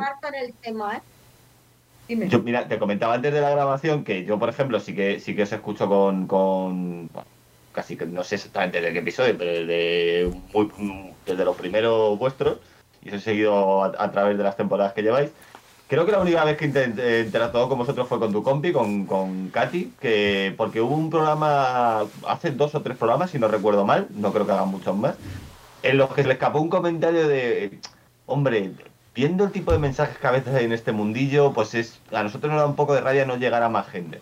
Y yo ahí me sentí muy impelido, porque dije, porque dije, me da mucha rabia. Eh, o sea, desde, otro canal pequeñito como es el nuestro, puedo entender ese. No es una cuestión de quiero casito, hacerme caso porque sí, sino cuando sabes que estás diciendo algo que puede tener un valor, entiendo perfectamente que digas, joder, qué rabia que no haya más gente siguiéndome, no porque yo me haga aquí famosa y multimillonaria, porque todos sabemos que eso no tiene nada que ver con, ser influencer. Ninguno lo hace por intentar ser famoso y multimillonario, ni por mutas Andorra. Eh, pero sí que es cierto que yo aquí sí que muchas veces he defendido que lo que hablábamos antes de espacios, que a veces en el problema que hay en esta industria, como lo hay en el mundo en general, es que a veces no es cuestión de si, tenemos más voz o menos voz como industria, como hobby o como mundillo, sino a veces ya no solo cómo de grande es la voz que tenemos, sino qué voces, la qué voces son las que nos están representando. Y a veces da un poco de rabia que voces con un mensaje mucho más eh, que podría hacer un, que esto creciera de una manera mucho más sana, se queden en un altavoz mucho más chiquitico. Entonces, bueno, yo sí que dejamos aquí la parte de ABJ pasamos a lo siguiente, pero que sepas que, oye, encantado de tenerte aquí y de que este y de apoyar un poco a que vuestro mensaje, o sea, que tanto tú como Katy, que sepáis que esta es vuestra casa y que la tenéis abierta para venir aquí a rajar de señoros todo lo que os dé la gana. Sí, sí, la verdad, la verdad es que sí. Es verdad lo de, lo de que somos el nicho el nicho y, y lo de que vivimos en la burbuja, es decir, cuando la gente dice, ¿tendréis jertes? Digo al revés. O sea, lo que tenemos es la sensación de comunidad, de, mensajes de estos, de siempre digo, sois necesarios. No, no, lo que era necesario es el mensaje y, y, y, hace falta caer más mensajes en ese sentido. Pues mira, yo casi estaría en el. O sea, tiene cojones que os voy a decir yo los temas. Es que, es que de verdad que soy, soy, digo, hay dos melones, eh, la ideología de los juegos y el gran melón influencer. Sé que yo es un concepto mm, que yo creo que está muy sobredimensionado el concepto de influencers de los juegos de mesa. De, influencers hemos hablado, ¿eh? Y nos metemos en el mundo RBJ. Por eso digo, pero es que mi teoría, y yo aquí vuelvo, porque además siempre pongo el ejemplo del famoso meme de por si alguien sabía el de Gonzo, te lo recuerdo, eh, es tuyo, ¿no? El de la piscina de influencers creadores de juegos de mesa. No sé de qué me estás hablando. No, no me, me quiere sonar vagamente. sí que es cierto que sí que es cierto que una idea tan retorcida y tan, tan por supuestamente me lo dejaron clarísimo, tan errónea. No, no, no, sí, es, es, es, mío, es mío, pero por supuesto es, es, erróneo como mucha gente trató de hacérmelo ver que era Es que, es que yo estoy harta de decir que creo que dijiste una gran verdad, es que se pone... Pero dilo bajito, que no, que no te oigan mis haters. No, no, se pone más al foco los influencers en quien crea juegos. No es que los influencers son necesarios para vender juegos. Sí, claro, y quien los crea, y quien los envasa, y quien los vende, que si en una cadena de valor, todo el mundo tiene valor. El fabricante de cartón. valor. Porque si se rompe uno, se va toda la cadena, toda Ahora, que los influencers sean el máximo mm, el labor, no. Y aparte, que aquí estamos llamando influencers, que me río mucho porque yo en DAO, que iba con el pase de prensa.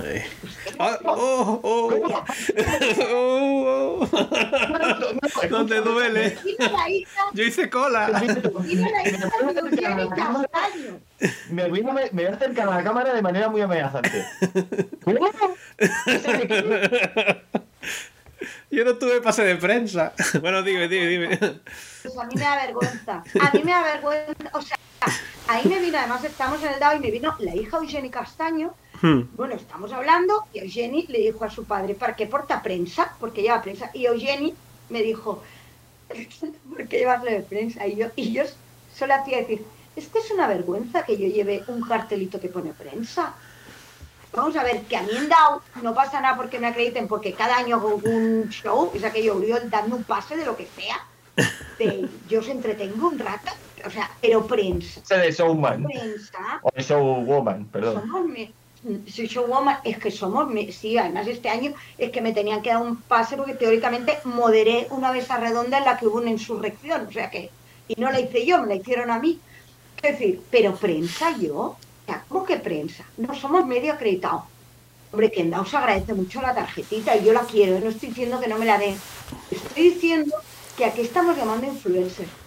Los medios lúdicos. ¿Pero qué coño estamos llamando medios? Yo creo que también es gente que tenemos una afición y que nos grabamos para que nos escuchen nuestros colegas. Estos son mesas de bar grandes, en general.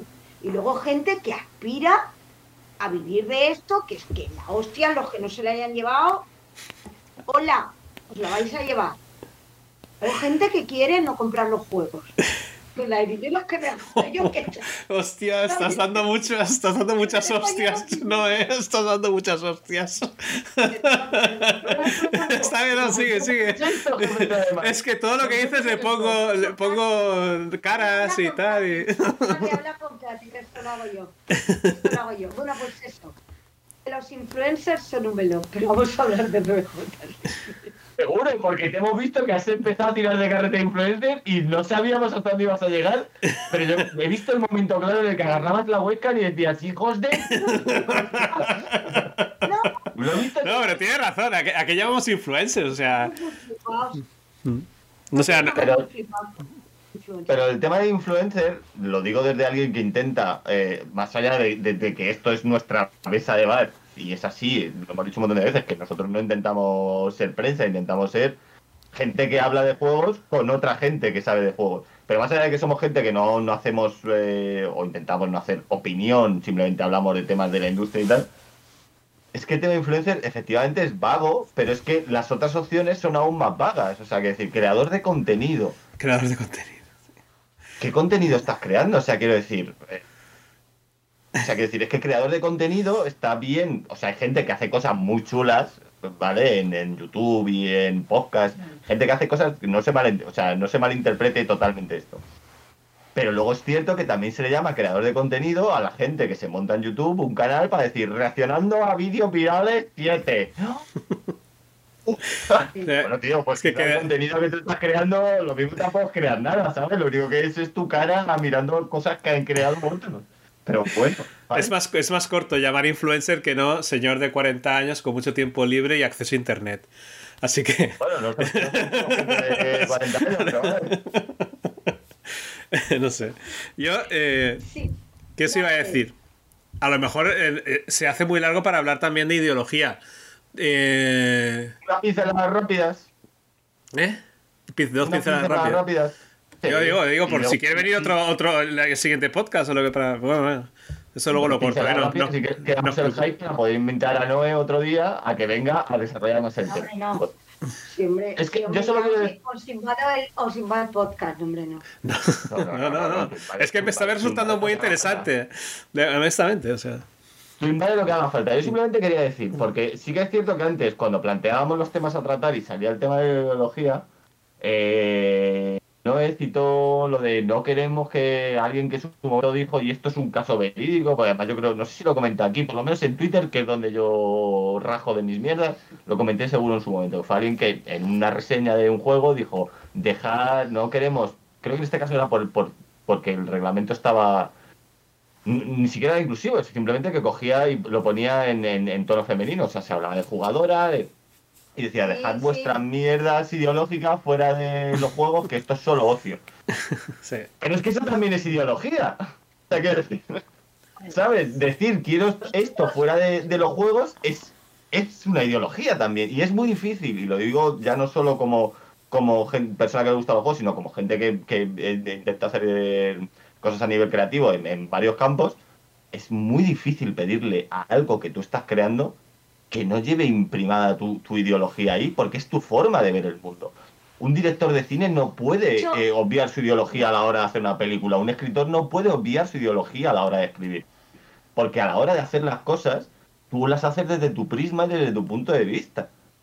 Y, es, y eso como te quitas esa camisa. Con la ideología, lo, lo más honesto con la ideología es dejarla clara, ¿no? Y eso es, ahora voy a hacer eh, publicidad de RBJ, Revolución Más en Juego, un proyecto que estamos, hmm. eh, Katy Hernández, la misma Katy con la que hago Play la Capaz, em, Emiliano Labrador, Pablo Garayzar y yo. Y surgió de, del decir eso, ¿no? Ostras, es que creemos que los juegos em, tienen ideología, de hecho el eslogan es eh, que los juegos pueden cambiar el mundo, que es un pelín ambicioso, lo sabemos, es un proyecto que hemos hecho cosas, pero aún hemos de ver más hacia dónde crece, porque el objetivo es primero en recopilar todas aquellas cosas, sobre todo juegos de mesa, porque además en videojuegos Stars Games, que es como, aparte los conocemos, llevan mucho tiempo recopilando experiencias que hay y creando proyectos con un objetivo eh, político y para mí yo soy las que defiendo lo personal es político. Yo te animo a, os animo a que os leáis el manifiesto de RBJ, es un manifiesto del que yo estoy muy orgullosa. Lo que, no, tengo, no tengo ningún problema en leerme algo que empieza con la palabra manifiesto, por lo que sea. Y lo que, exacto, y, y, lo que decimos es esto, ¿no? Es decir, nosotros creemos que jugar es estar en el mundo y que los juegos sirven para perpetuar el sistema, es decir, un juego te, puedes, te puede enseñar a que asumas el sistema o un juego te puede enseñar a romper el sistema. O jugando podemos promover que las reglas son así que hay que cumplirlas o podemos promover que si no nos gustan las reglas las cambiamos. Y eso es hacer política, es decir, asumir que las reglas como son reglas y alguien ha pensado que eso es lo mejor, hay que hacerlo así o decidir que en mi casa no nos gusta así y escogemos las reglas, eso es ideología. ¿No? Y cuando tú cuando el propio autor puso por primera vez las reglas, su ideología también estaba ahí. Claro. Entonces, los juegos tienen ideología porque te están llevando a entender, pues el caso del Monopoly, mm, habladísimo, te están promoviendo una serie de actitudes o te están haciendo tengas unos aprendizajes de manera más o menos directa. Entonces, en RJ lo que queremos hacer es como recopilar los que hay darle bombo a las iniciativas con juegos claramente políticos, mm, no nos escondemos de cuál es nuestra ideología, nuestra intención con el mundo, y moverlo. Y empezamos a contactar con algunas editoriales pequeñitas que tienen este objetivo como más crítico y social. Hemos hecho alguna reunión, queremos hacer reuniones presenciales y no tenemos muy claro hacia dónde va a ir, pero sí que defendemos este mensaje, ¿no? Y de mirar los juegos con manera con forma crítica y entender qué quiere decir. Por ejemplo, recuerdo en el Rococó, ¿no? Y eso no quiere decir no jugarlos, yo juego al Rococó, un juego en el que por despedir a alguien te dan dinero. ¿Qué, locura es esa? Bueno, pues, pues, pues es interesante y a veces RBJ simplemente es hacer reflexiones después de esto. Pero que quiero decir que, tú puedes estar más de acuerdo o más, o más en desacuerdo con que eh, recibas dinero por despedir a alguien pero nadie puede negar, o sea, quiero decir, nadie que, que, se jacte de vivir en el mundo puede decir que en algún momento no ha habido en algún país alguna reforma laboral donde esa era la intención, que el que despide le saliera mucho más rentable el despido. Eso no se ha hecho nunca. Entonces, puedes estar de acuerdo o no puedes estar de acuerdo, pero que desde luego eso tiene una intencionalidad y forma parte de un sistema ideológico y económico, bueno, pues que la economía y todo eso también entra en la ideología. Claro, o sea, que decir, a mí, por ejemplo, me llama mucho la atención cómo tú planteas un juego, por ejemplo, con, con un claro componente político, y parece que entonces sí que ahí puedes hablar de cosas más serias y plantear un, una visión de, de, lo que tratas de tratar. No voy a decir como el récord histórico, porque me parece que la palabra ya está denostadísima, y sobre todo en nuestro mundillo. Pero luego hay juegos más ligeros donde, donde parece que esto pasa por alto porque su filler es una tontada y hay un componente ideológico grandísimo. O sea, por poner el primer ejemplo que se me viene a la cabeza, Secret Hitler no es Secret Hitler por casualidad. Nadie cogió y dijo, bueno, pues le pongo Hitler porque jiji, jaja, la risa. Ni Hitler está representado en ese juego de una manera que no deja clara cuál es la ideología de ese juego y qué es lo que está buscando y cómo quiere que tú veas a Hitler o a Hitler o al nazismo, se me entiende. Y es un juego muy ligero, para echar una risa, para puñetearte con, los colegas y las colegas y, ya está.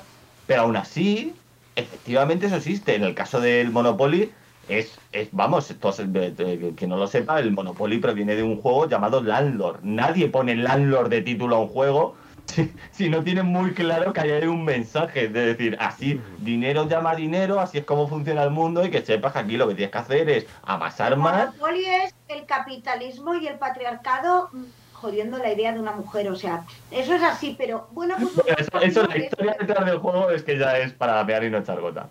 Hay intencionalidad política y entonces, pero al final eso es el famoso pensamiento crítico que también se ha pervertido mucho, es delante de un juego no quiere decir, no hay que prohibirlo todo, no, no, lo que hay que tener claro es qué te están poniendo. Y a partir de ahí, tú decides si jugar o no.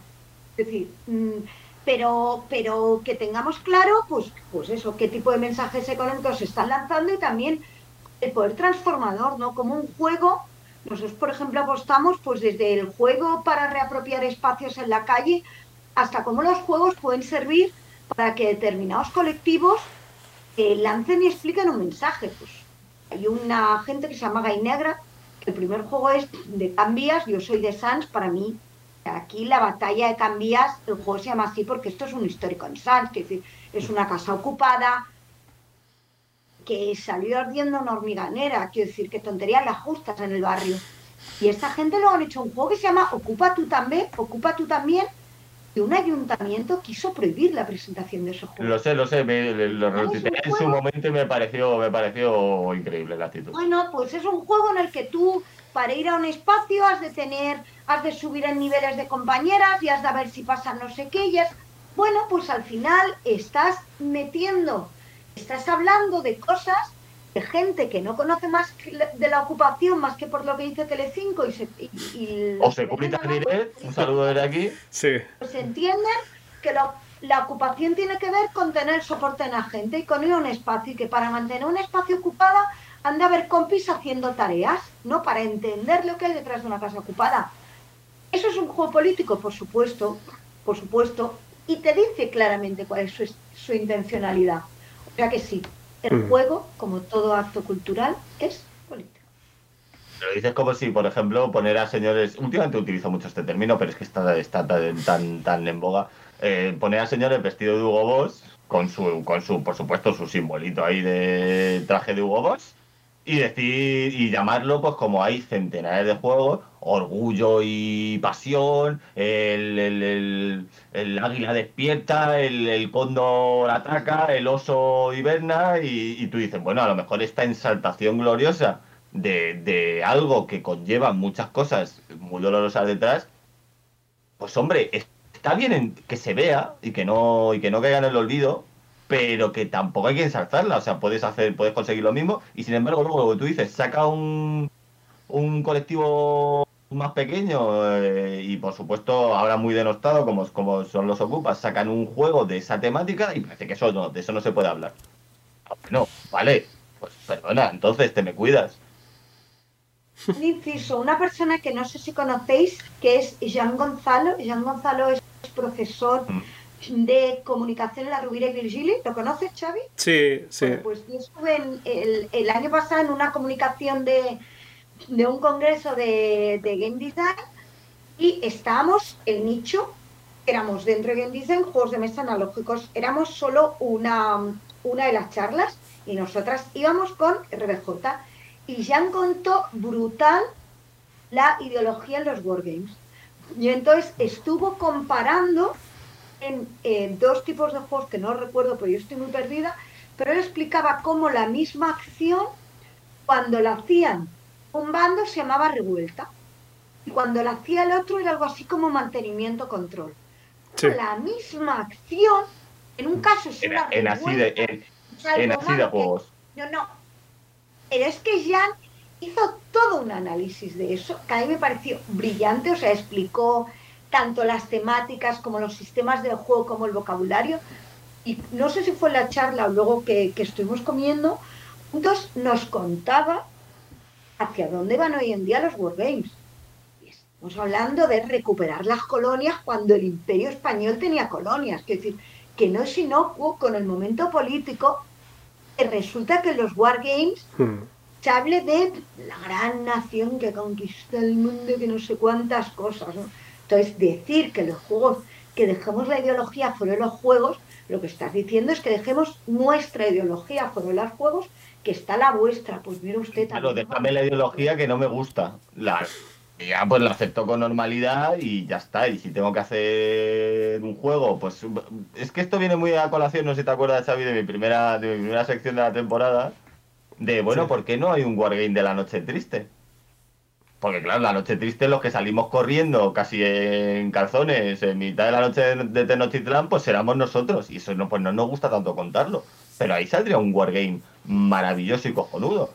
Y no deja de ser un wargame, solo que no hay tanto, o sea, hay confrontamiento, pero, pero es un, o sea, igual que en otros juegos hay un montón de escenarios de huida y de, y de escapar de territorio enemigo, este es lo mismo, podría plantearse muy parecido, pero es que el tema, tema parece que nos duele porque, porque los señores de Tenochtitlan de hace 600 casi años ya, pues coño, eran primos hermanos, era como ese primo que vive tres provincias más allá de ti y lo sientes como tuyo, pero claro, si vas a hablar de algo que ya no sientes como tuyo, como puede ser, yo que sé, pues una mujer que para ti es un ser desconocido, o otra clase de minoría, o una etnia que no es la tuya, o sea, no se puede.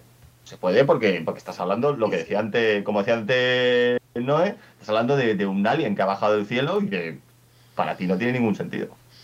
Yo incluso diría... Eh... Que se supone es un perdona.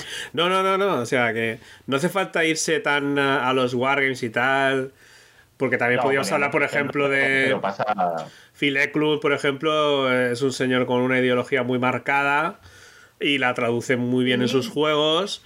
Y oye, hay gente que, lo, que los disfruta mucho. Tiene un puto psicotraya, porque vuelvo a lo que dije hace dos programas, creo que fue con Bilbo, dos o tres. El problema de Phil Eklund no es solo que tenga una ideología, es que aparte de tener una ideología, tiene unos grillos en la cabeza que lo mismo, lo que te decía, lo mismo te pone un ejemplo de, de, de, saltamiento del fascismo o de cualquier otra ideología pasada de rosca, como te dice, no, no, esto no, te lo argumenta, ¿no? está, viviendo, con los aliens. Y es igual de verosímil en su caso, porque mm. él coge, pone ahí, escribe, y luego mm. cuando se lo da a los editores le dicen, ¿tú te lo has leído? Y él dice, ¿leerme qué? Leedme que es el Club. sí, no, pues este hombre hace un poco lo que quiere y tal, hace cosas interesantes, pero joder, macho, o sea, yo creo que no voy a jugar nunca nada más de él. Pero quiero decir, hay, algo que parece muy evidente, ¿no? Como que hay mucha ideología ahí. Y luego hay cosas muy, muy, muy sutiles en juegos en donde dices, hostia, aquí también hay ideología. Por ejemplo, el otro día estábamos mirando un juego que es de para niños sobre eh, expresar emociones. ¿Vale? O sea, ¿qué dices? Aquí no puede haber ideología. Bueno, pues sí había ideología.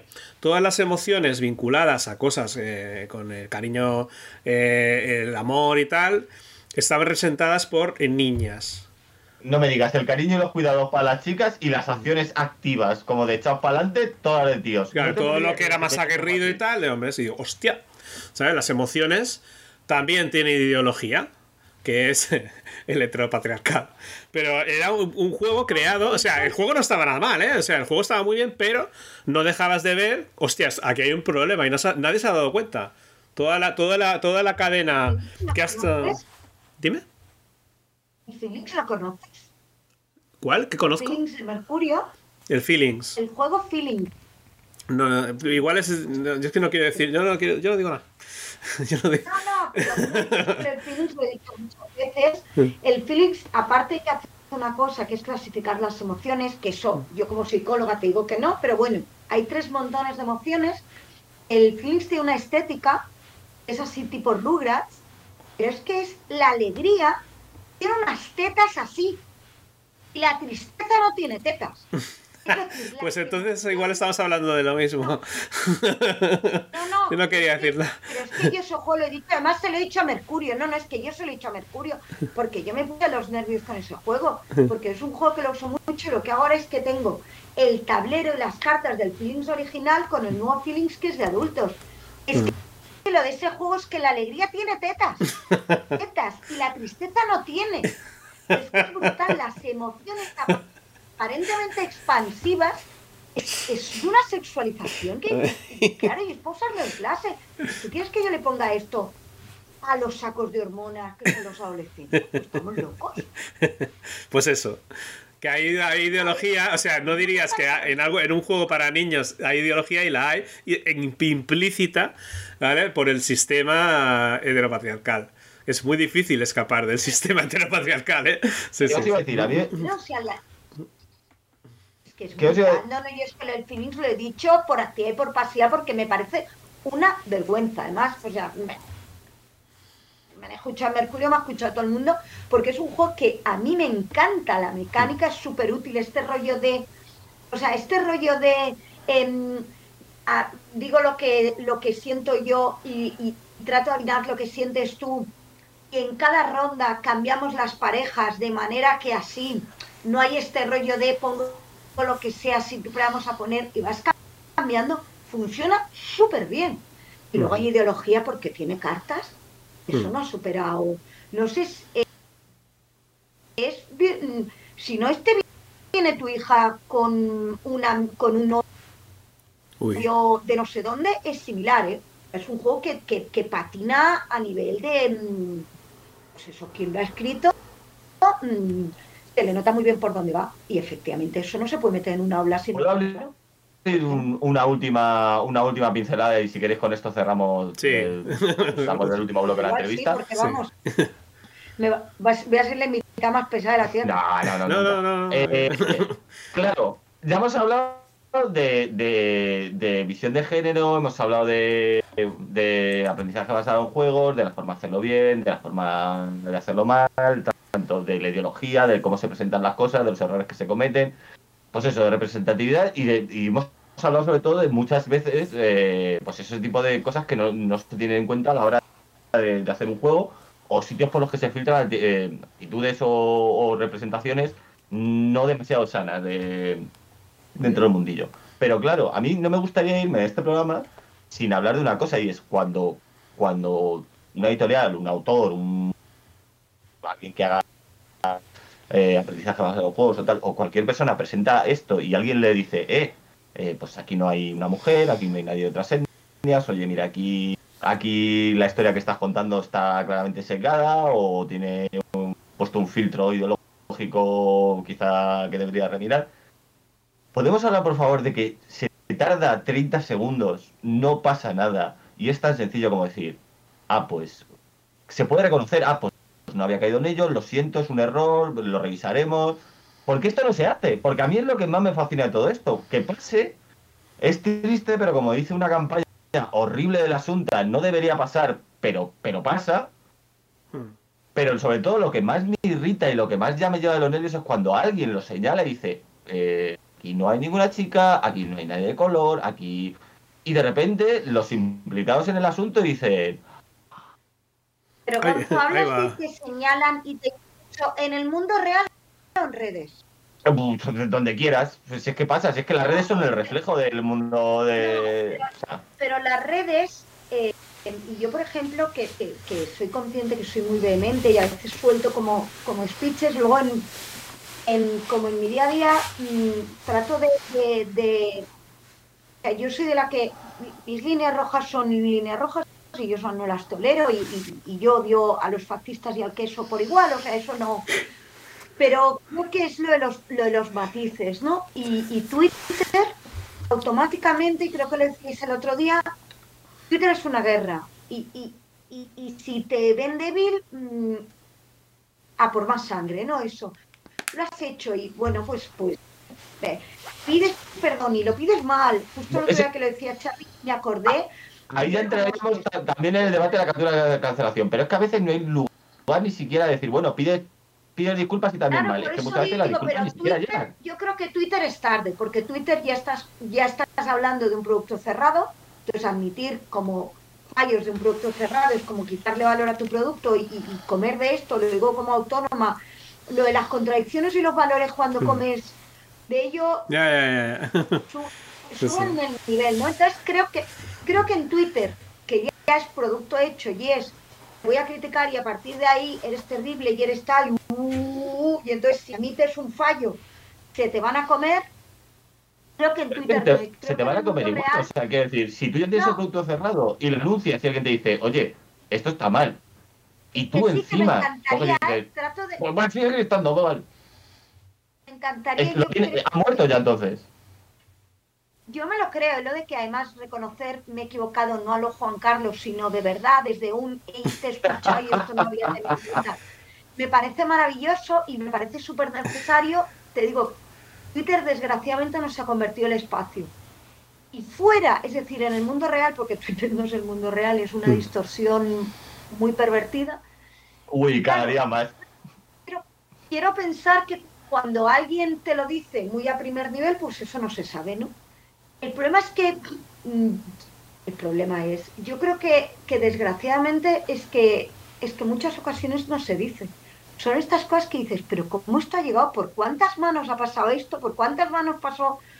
Pasan cosas y no lo dice nadie. Entonces, a mí lo que ¿qué es eso, no? O sea, estamos en un entorno cuando un producto lo vemos personas con una cierta sensibilidad decimos, pero ¿esto cómo ha llegado? Y el tema es que, es que ha pasado por no sé cuántas manos que a nadie le ha griñolado, a nadie le ha chirriado, porque nadie tiene esa mirada. Por eso es tan importante la sensibilización, ¿no? Para que de repente alguien diga, oye, ¿estáis seguros que esto, estáis seguros que esta bromita o esta pregunta tiene sentido? Oye, mm, de verdad, pero volvemos a lo de antes. Si 30 o 10 o 5 hombres blancos, cis, de clase media, no sé qué, ellos miran y no van a ver el problema y de repente viene alguien de, otra de otra raza y dice, pero es que no sé. En el ovni. Es muy blanco. O de repente todo el mundo se mueve en un entorno, un cuerpo súper normativo y llega alguien y dice, ¿tú me cuenta que aquí no hay nadie que esté gordo? O, no. Hemos de decir como Benetton, no hijo, no, si lo metes tú en la misma carta va a aparecer un anuncio de Benetton. Lo que digo yo, que en tu empresa, en toda tu campaña de comunicación, entre poca y masa, ¿no? Entre, no, no, en una carta voy a meter todas las etnias, todas las razas, todos los cuerpos. Y dices, joder, es que te ha quedado esto un anuncio de Benetton. No. Todos sabemos que todos los grupos. Todos sabemos que todos los grupos creativos, ya sean de, cine, de literatura o de juegos, son todos como la serie Euforia. Todos son guapísimos y la, lo feo no existe.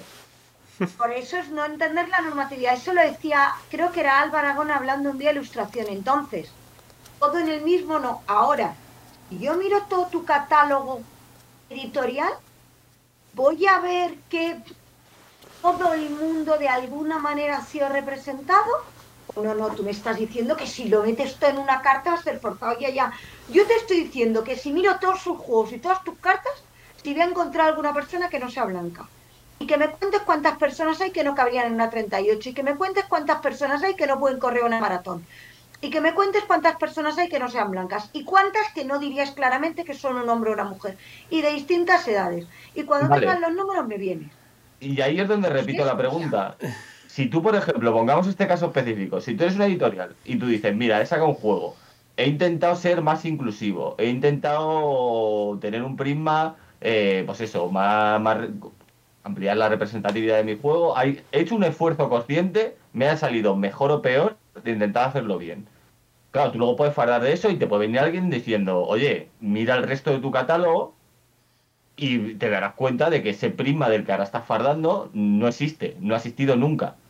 Entonces, en ese momento no sería más lógico, aunque, aunque tirara un poco por tierra todo lo que ha hecho hasta ese momento electoral, decir, pues es verdad, pero hemos, nos hemos vuelto conscientes de esta situación, de que lo estábamos haciendo regu, y hemos decidido cambiar. Entonces no podemos cambiar todo lo que hemos hecho a lo largo de nuestra trayectoria comitorial, pero a partir de ahora esto va a ser un esfuerzo consciente y coherente. Es decir, han sido, creo, 20 segundos de explicación, ¿vale? Mm, y, creo que no hace mal a nadie, pero es que estas cosas no pasan. Es que no las he visto pasar nunca y llevo 10 años en esta mierda. 10 años, quiero decir, profesionalmente y otro mogollón de ellos como experto en juego porque jugaba mucho. Hay dos cosas. ¿Has hecho el cambio porque de verdad estás conciencia y es un camino que has esperado? ¿O vienes buscando el premio de machote feminista? Porque si en el momento que te digo, vale, bien, ahora sé consciente de eso, tú lo que empiezas es a decir, hombre, pero es que encima que hago algo, pues claro, pues... Y aquí volvemos a quien hace las cosas por postureo, quien las hace verdad. Yo entiendo que cuando haces un esfuerzo, busques que se te reconozca el esfuerzo. Yo empezaré diciéndote, ha habido un esfuerzo. Ahora, estás dando cuenta de todas las mujeres que has puesto es blanca. Y como te digo una cosa, te digo la otra. Es decir, hay una parte que es la gente que busca el postureo. Y luego también hay una cosa que nos mata. Pero nos mata en el feminismo, nos mata en las izquierdas y nos mata, que es el purismo. Mm. Es el que está todo mal, o has de ser. Yo es que feminista perfecta no soy, ya que me quiten todo. Dame un segundo que voy a perderle fuego a todos mis libros de Trotsky. No, claro, pero es que o, o, o, está mal, o es mierda, o es el perfecto. Perfecto, ¿eh? Bueno, pues entonces. Que ha de ser, y el juego, y es lo que pasa, que entonces alguien hace algo bien y le decimos, pero te falta esto, y la gente dice, mira, eres la mierda. Bueno, pues sí, te digo, yo, yo la disculpa pingwashing la aceptaría también. La, metería dentro de ese pingwashing que digo, bueno, es un win-win. Te has disculpado por hacerlo mal, lo estás intentando hacer bien, aunque sea por hacerte casito. La disculpa pingwashing la meto dentro de ese pingwashing que digo, vale, lo acepto. A día de hoy me, me, vale, me sirve. Pero que pase también, o sea, de verdad hacer disculpas pingüesing, que, no pasa nada. Estamos consistiendo los puristas o las puristas con el pinkwashing con la gente que dice, mira, estoy cansadísimo. Y yo también estoy cansadísima. O es, que, es que vivimos en una simulación para estar cansadísimos, ¿eh? Claro, pero es que es eso. Entonces resulta que lo hemos de hacer todo perfecto todo el rato. No, mira, la vida está llena de contradicciones. Yo es menos de cinco contradicciones. Es dos, es dogma. A mí eso me salva la vida. Porque yo tengo muchas contradicciones. Entonces creo que está bien no exigir pureza. Ahora, también está bien que la gente sea consciente que esto no va de actos puntuales en los que tienen un mes, sino que realmente va de ser consciente de cuáles son tus privilegios, de qué estás perpetuando. Y cuando llegas a este mundo, te aviso que te pasas la vida cuestionándote que esto es una mierda. Siempre digo que vivo mucho mejor. Yo a mis amigas les decía en broma a veces, me voy a hacer de ciudadanos por un día. Más fácil, ¿no? Todo más, más sencillo. Claro, tío, si no te lo cuestionas todo, es que estás cansadísimo, es que te cuestionas tus relaciones sexoafectivas, pues si te estás posicionando desde no sé dónde, y tus amigos, y lo que lees, y si te... pues mira, es que yo lloro con Disisas, y es la perversión más bestia he visto yo, americana, la familia, todos los valores, pues yo lloro y me lo trago. Sí, no, hay que ser dogmático. Al final, lo, que dices es esto, ¿no? Que no, podemos ser perfectos y. Aquí somos muy de izquierdas, pero todos eh, hemos comprado en Amazon, que es una puta mierda, ¿sabes? Y seguimos usando Twitter, que lo lleva un megalómano chiflado. Pero bueno, somos conscientes y. ¿No? ¿Ya lleváis lo del anuncio del JB? ¿Cómo? ¿Qué anuncio del JB? ¿No, habéis visto el anuncio del JB? de estas navidades. El JB, pero JB no es, eh, no es, licor. ¿Se puede hacer anuncio de Sí, sí, sí, ah. Han, hecho, una campaña y, el anuncio es maravilloso. Yo creo que, o sea, quiero decir, ha habido un montón de gente a la que nos ha sacado lagrimones como puños. Un anuncio. Y entonces tienes este momento de decir, qué bueno es este anuncio. Es de, es de bebida alcohólica. esa, esa bebida alcohólica con todo lo que acarrea. Para subirse a la ola. Y lo han Sí, hecho sí. para subirse a la Pues ya ola. me lo miraré, a ver. A la ola. Es una bebida alcohólica. El anuncio es maravilloso. Y así, así es el mundo que nos ha tocado vivir. No, pre- no preguntes, pero a Macarena Olona le pareció maravilloso el anuncio. Pues Estamos mira, viviendo une a, a las dos Españas, ¿no? Eh, por lo tanto, perfecto el anuncio. Claro, entonces, mm, pues es eso. No se puede ser perfecto. Entonces, Yo creo que citando a Macarena Olona tenemos que dejarlo. pidámonos coherencia. Pidámonos, mira, me voy a quedar con esta frase. No Vale. nos pidamos co- eh, perfección, pidámonos coherencia. Ya está.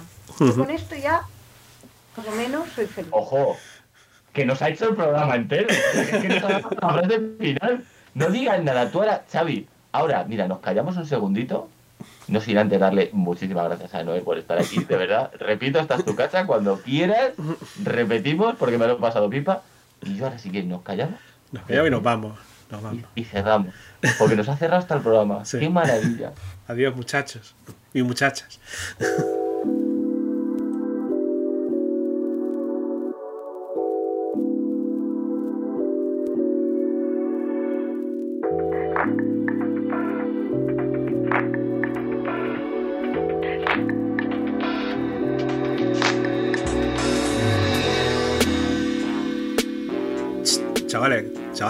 Esto todavía no se ha acabado, ¿eh? Volved, volved.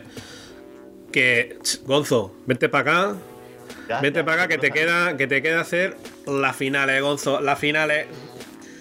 O sea, perdón, le llamo la finales porque esto es una una, un- una copia de- del- del formato de no te metas en política. en un murciano gracioso, pero no va a ocurrir, no va a ocurrir. Nosotros le llamamos la finales. Para vosotros es. ¿Cómo se llama tu sección? Perdona, la columna de opinión, por favor. columna de el, opinión. El mejor trozo de este programa, de lejos. Sí, sí. Vamos. Bueno, el caso, ¿puedo empezar ya? Sí. Madre mía, a ver, jefe Trademar. Eh, es la liga parda. He juntado ácido clorhídrico con sulfato potásico, ha hecho reacción y Dios es la que se va a venir encima. El caso, para los que no sepan qué ha pasado, esta última semana no hemos sacado podcast porque la vida, ¿vale? Se nos ha echado encima. Pero entonces aprovechamos y por el canal de Discord, que recuerdo, hay un canal de Discord Sí, que sí. ya pues hay más de dos personas, con lo cual ya incluso hay, hay conversaciones y se habla y está guay, apuntados, tenéis la descripción abajo, la información del vídeo, del audio que estáis viendo o escuchando ahora mismo. Hmm. Pues yo cojo y digo, oye, de verdad, que si queréis más mandanga y tal, no sé cómo surge el tema, muy bien, entre conversación entre los que estamos ahí en el chat general, que les digo, oye, si queréis que siga dando más información, a mí me tenéis que dar temas para el para la columna en opinión, que lo llevo pidiendo desde el primer día. Es que hay que alimentar, hay que alimentar a Gonzo cual delfín en un acuario dándole sardinicas al delfín. Pues lo mismo Claro, con Gonzo. o, o pegando roña en la pared de la pecera para que yo ahí pase, ¿sabes? Con la boca así. ¿Sabes? Tengo, necesito cosas, necesito roña que rascar, roña lúdica. De eso vivo yo. El caso, se ha producido un efecto llamada muy fuerte de la gente que dijo, sí, ¿quieres temas? Dios.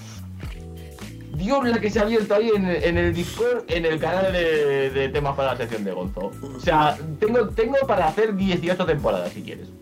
Ahora sí, si queréis añadir más, por favor, ya sabéis, recuerdo, Discord, abajo en la descripción. El caso, de todos los temas que me han propuesto y que poco a poco intentaré traer, manteniendo cierto tono jocoso, lo cual a veces es complicado porque son temas muy dramáticos, algunos, hoy traigo un tema que me han pedido de muchas y de diferentes maneras, que es, vamos a ver, entonces, dentro de la industria, que es una pregunta que nunca se ha, nunca se ha hecho nadie jamás en la vida, los billujis, cuando tú vas a sacar un juego, los billujis, ¿dónde van? ¿Quién los recibe luego? ¿Quién los reparte? ¿Quién se beneficia de esto? ¿Beneficiarse? Nadie. Bueno, sí, las distribuidoras a veces. Los demás, nadie. Pero los billujis se mueven. Efectivamente, como cualquier cosa que quieres producir, se mueven. Entonces, hoy voy a traer una retrospectiva magnífica de cómo funcionaba la industria hace 40 años y cómo funciona la industria a día de hoy. Pero tú ¿Qué te te, te has mirado con, con papeles, te has mirado, has hecho, has ido a hemerotecas hace 40 años. Hace 40 años. Pues, has hecho una sí, labor de investigación. Pero eh, para eso están las hemerotecas, para no tener que ir hace 40 años, sino ir ayer y mirar lo que pasó hace 40 años. ¿Has hecho una labor de investigación, sí o no? Hombre, por supuestísimo. Vale, por pues supuestísimo. Y lo vas a notar, lo vas a notar. Equipo de investigación. Chan, chan. Mm. Chan, chan, chan. Chan, chan, chan, chan, chan. La, comparativa ya empieza a ser un poco ofensiva, pero venga, vale, ok. Porque es importante mirarlo desde ese prima, porque podría venir aquí yo y charlar de, de, básicamente, pues eso, cómo se, cómo se reparte el dinero o dónde hay que ponerlo para poder hacer un juego de mesa. Pero me parece importante tener, no perder la perspectiva de cómo se hacía hace 40 años, cómo se hacía ahora. Vamos a empezar a hablar de cómo se hacían los juegos, ¿vale? ¿Cómo se hacen los juegos? Los juegos empiezan por un señor loco en su casa que dice, guau, pavo, si tiro este dado y muevo este, esta ficha por esto, estas casillas cuadriculadas, esto, esto es un melocotón. Esto me lo paso pipa, mis amigos se lo gozan, la gente viene a mi casa, y entonces ese señor o esa señora, vamos a decir ese señor por lo que sea, ¿vale? Pero a veces, a veces en extraños casos, esa señora y luego se lo quitas el juego y le dices, anda, trae que te lo saco yo, lo llamo Monopoly, no se preocupe, señora, quedes ahí, quedes ahí en el rincón. No, eh, eh. Usted ya ha hecho su parte. Deje a los profesionales. Bueno, el caso. Hay un juego, hay una idea, está más o menos montado. Una cosa ahí cutre en un cuaderno a lápiz y papel, pero que parece que funciona. Entonces esto llega a las manos de un editor, ¿vale? Esa, esa figura sacrosanta que decide convertir esto en un bien para toda la humanidad para toda la humanidad, all around the world, ¿vale? Y entonces dice, bueno, pues esto hay que fabricarlo, esto hay que meterlo en una caja, ¿vale? Caja que vaya en un plástico alrededor para que la gente pueda dejar un capuchón de plástico, hay que pensar si caben las fundas o no caben las fundas, porque hay que tener en cuenta todos los salvin de esta industria, que es una palabra que yo vengo aquí a reivindicar. salvin. Sí, sí. Vale, el caso. ¿Qué pasa aquí? Pues que tú coges y dices, bueno, tengo que fabricar el juego, el juego cuesta pasta. ¿Vale? ¿Por qué me gusta lo de hace 40 años como es ahora? Porque hace 40 años, y hasta hace bien poquito, hasta antes de las 17 crisis que nos han venido ahora, ¿cuánto cuesta hacer un juego de mesa? Tú que has sido editor, Xavi, conoces la regla, esta no escrita, del por 6, que ahora ya, bueno, pues funciona y sí... ¿Qué tal, por 6, durante muchos años... Mucho, ¿eh? Por 6. ¿Eh? Yo lo hacía por 4 por 5 como muchísimo. Por, 4 por 5 por 6, sí. Vale, ahí va. Pero vamos, yo le conocí con la regla del por 6. en su momento yo la conocí con la regla del por 6. Evidentemente ese número ha ido bajando con el paso del tiempo y cada vez está bajando más. De hecho, ya ni por 4. O sea, olvídate. Pero para que os hagáis una idea, había una como una especie de regla no escrita. Vamos a dejarlo un por 6 para ser generoso. ¿Te parece? O por 5 para entre Sí, bueno, explícalo tú. Sí, básicamente... básicamente, cuando tú quieres saber cuánto es correcto que te valga eh, fabricar físicamente una copia de un juego, ¿vale? Dividido entre toda la tirada que quieres hacer, debería ser más o menos, cuando tú quieres saber el precio que le vas a tener que poner al juego, es lo que te ha costado hacerlo, producirlo físicamente, o sea, llevarlo a imprenta y que te lo, y que te lo manden ya empaquetado por 5. Para que os hagáis una idea, es decir, un juego de 50 pavos, ¿vale? Por 4, por 5, por 6. Recordadlo que esto es más o menos una cosa que ha ido cambiando. Un juego que te cuesta 50 pavos al final en tienda, ¿cuánto ha debido costar? Sabe que las cosas un 2, 3 responde otra vez. Eh, ¿10? Pues unos 10 pavos, ¿vale? Estamos hablando solamente de lo que es la impresión y producción del juego, es decir, los componentes físicos, tal, no estamos hablando ni de la ilustración, ni de la maquetación, ni de la traducción. Simplemente lo que cuesta físicamente que la imprenta te dé la copia ya montada.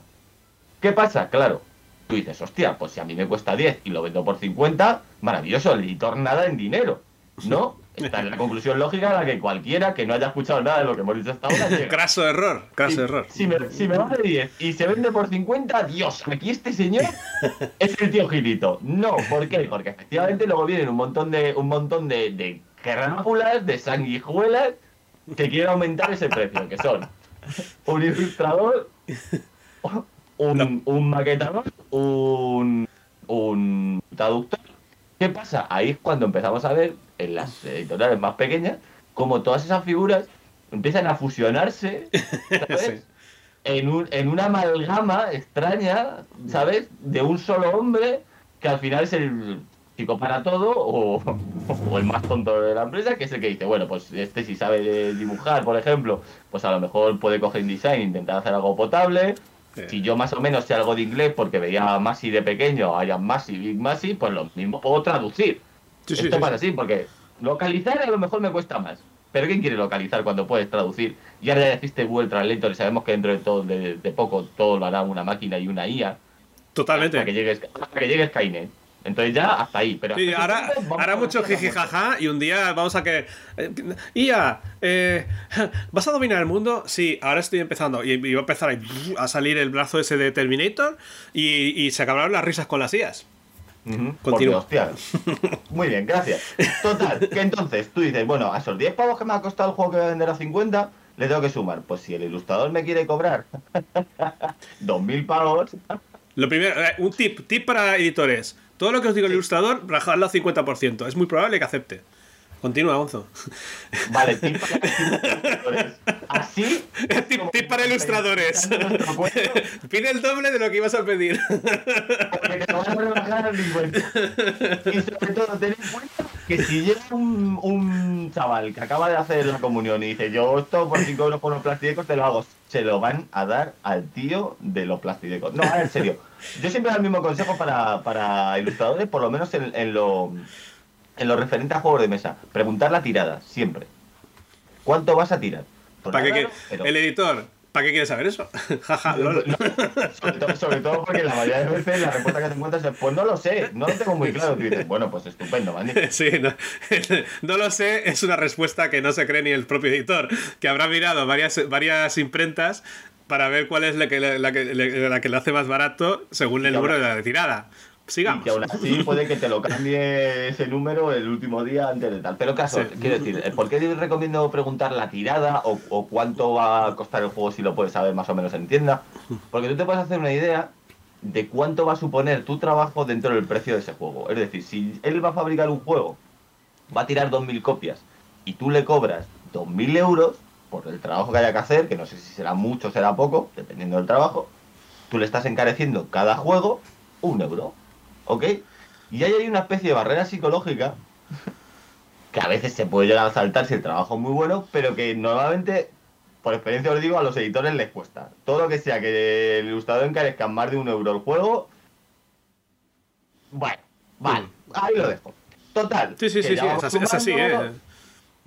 ¿Es así? ¿Confirmas? Yo como editor hacía mi cálculo.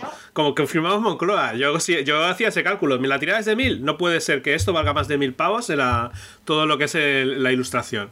Porque la tirada era de mil. Si la tirada fuera de dos mil, máximo dos mil euros. Por, por, este cálculo que dices, como máximo un euro por juego. Sí, sí. En mi caso, como pequeño editor que fui, era así. Eh, correcto. Hmm. ¿Qué pasa aquí? Que claro, efectivamente diréis, pero bueno, si, si van a nada en dinero, ¿cómo están especulando con un euro? Bueno, a una parte, es importante rascar cada euro, cada penique. Porque esto es así, como, como me explicaron cuando trabajé para el dios de las finanzas Amancio Ortega, solo hay una manera de hacerse rico, que es ganar mucho y gastar poco. es, es, una regla que parece muy obvia, pero no, ojo, hay que saberla llevar a cabo. ¿Sabes? Le pesa a quien le pese a, tus. Mm, por ejemplo, por ejemplo, si queréis fabricar ropa y es muy caro en vuestro pueblo, lo que tenéis que hacer es contactar con alguien de Bangladesh. Por ejemplo, ¿vale? y cuando con los de Bangladesh, como pues, gente de Camboya y ahí un poco diversificando. Pedirme verdad. Bueno, a ver, que nos estamos haciendo mucho del tema. Sí, sí, sí.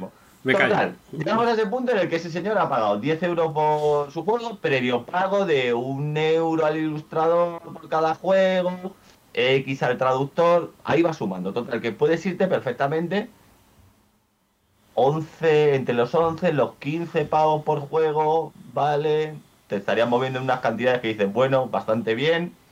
Total, tú ya tienes tu juego, te lo ha traído la imprenta, tú lo has pagado, ¿vale?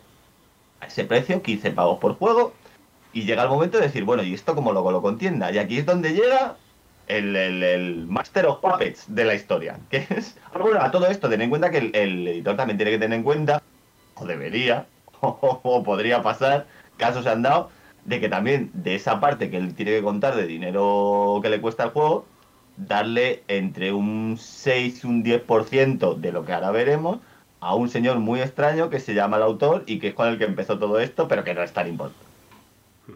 Vale, sí, 10%, pero ¿de qué? De ese tanto por ciento, ¿de dónde se coge? Lo vamos a ver ahora mismo. Llega el momento de llevar el juego a las tiendas. Para eso no cojo directamente, como si fuera el paperboy de, de, las pelis americanas lanzando periódicos, no me voy tienda por tienda tirándole juegos a la cara, vamos, vamos, vamos. Sino que normalmente, para intentar llegar a más público, se contacta con una distribuidora. Y la distribuidora te dice, ¿cuánto vas a vender este juego? En el ejemplo que hemos puesto, 50 pavos. ¿Vale? ¿Correcto?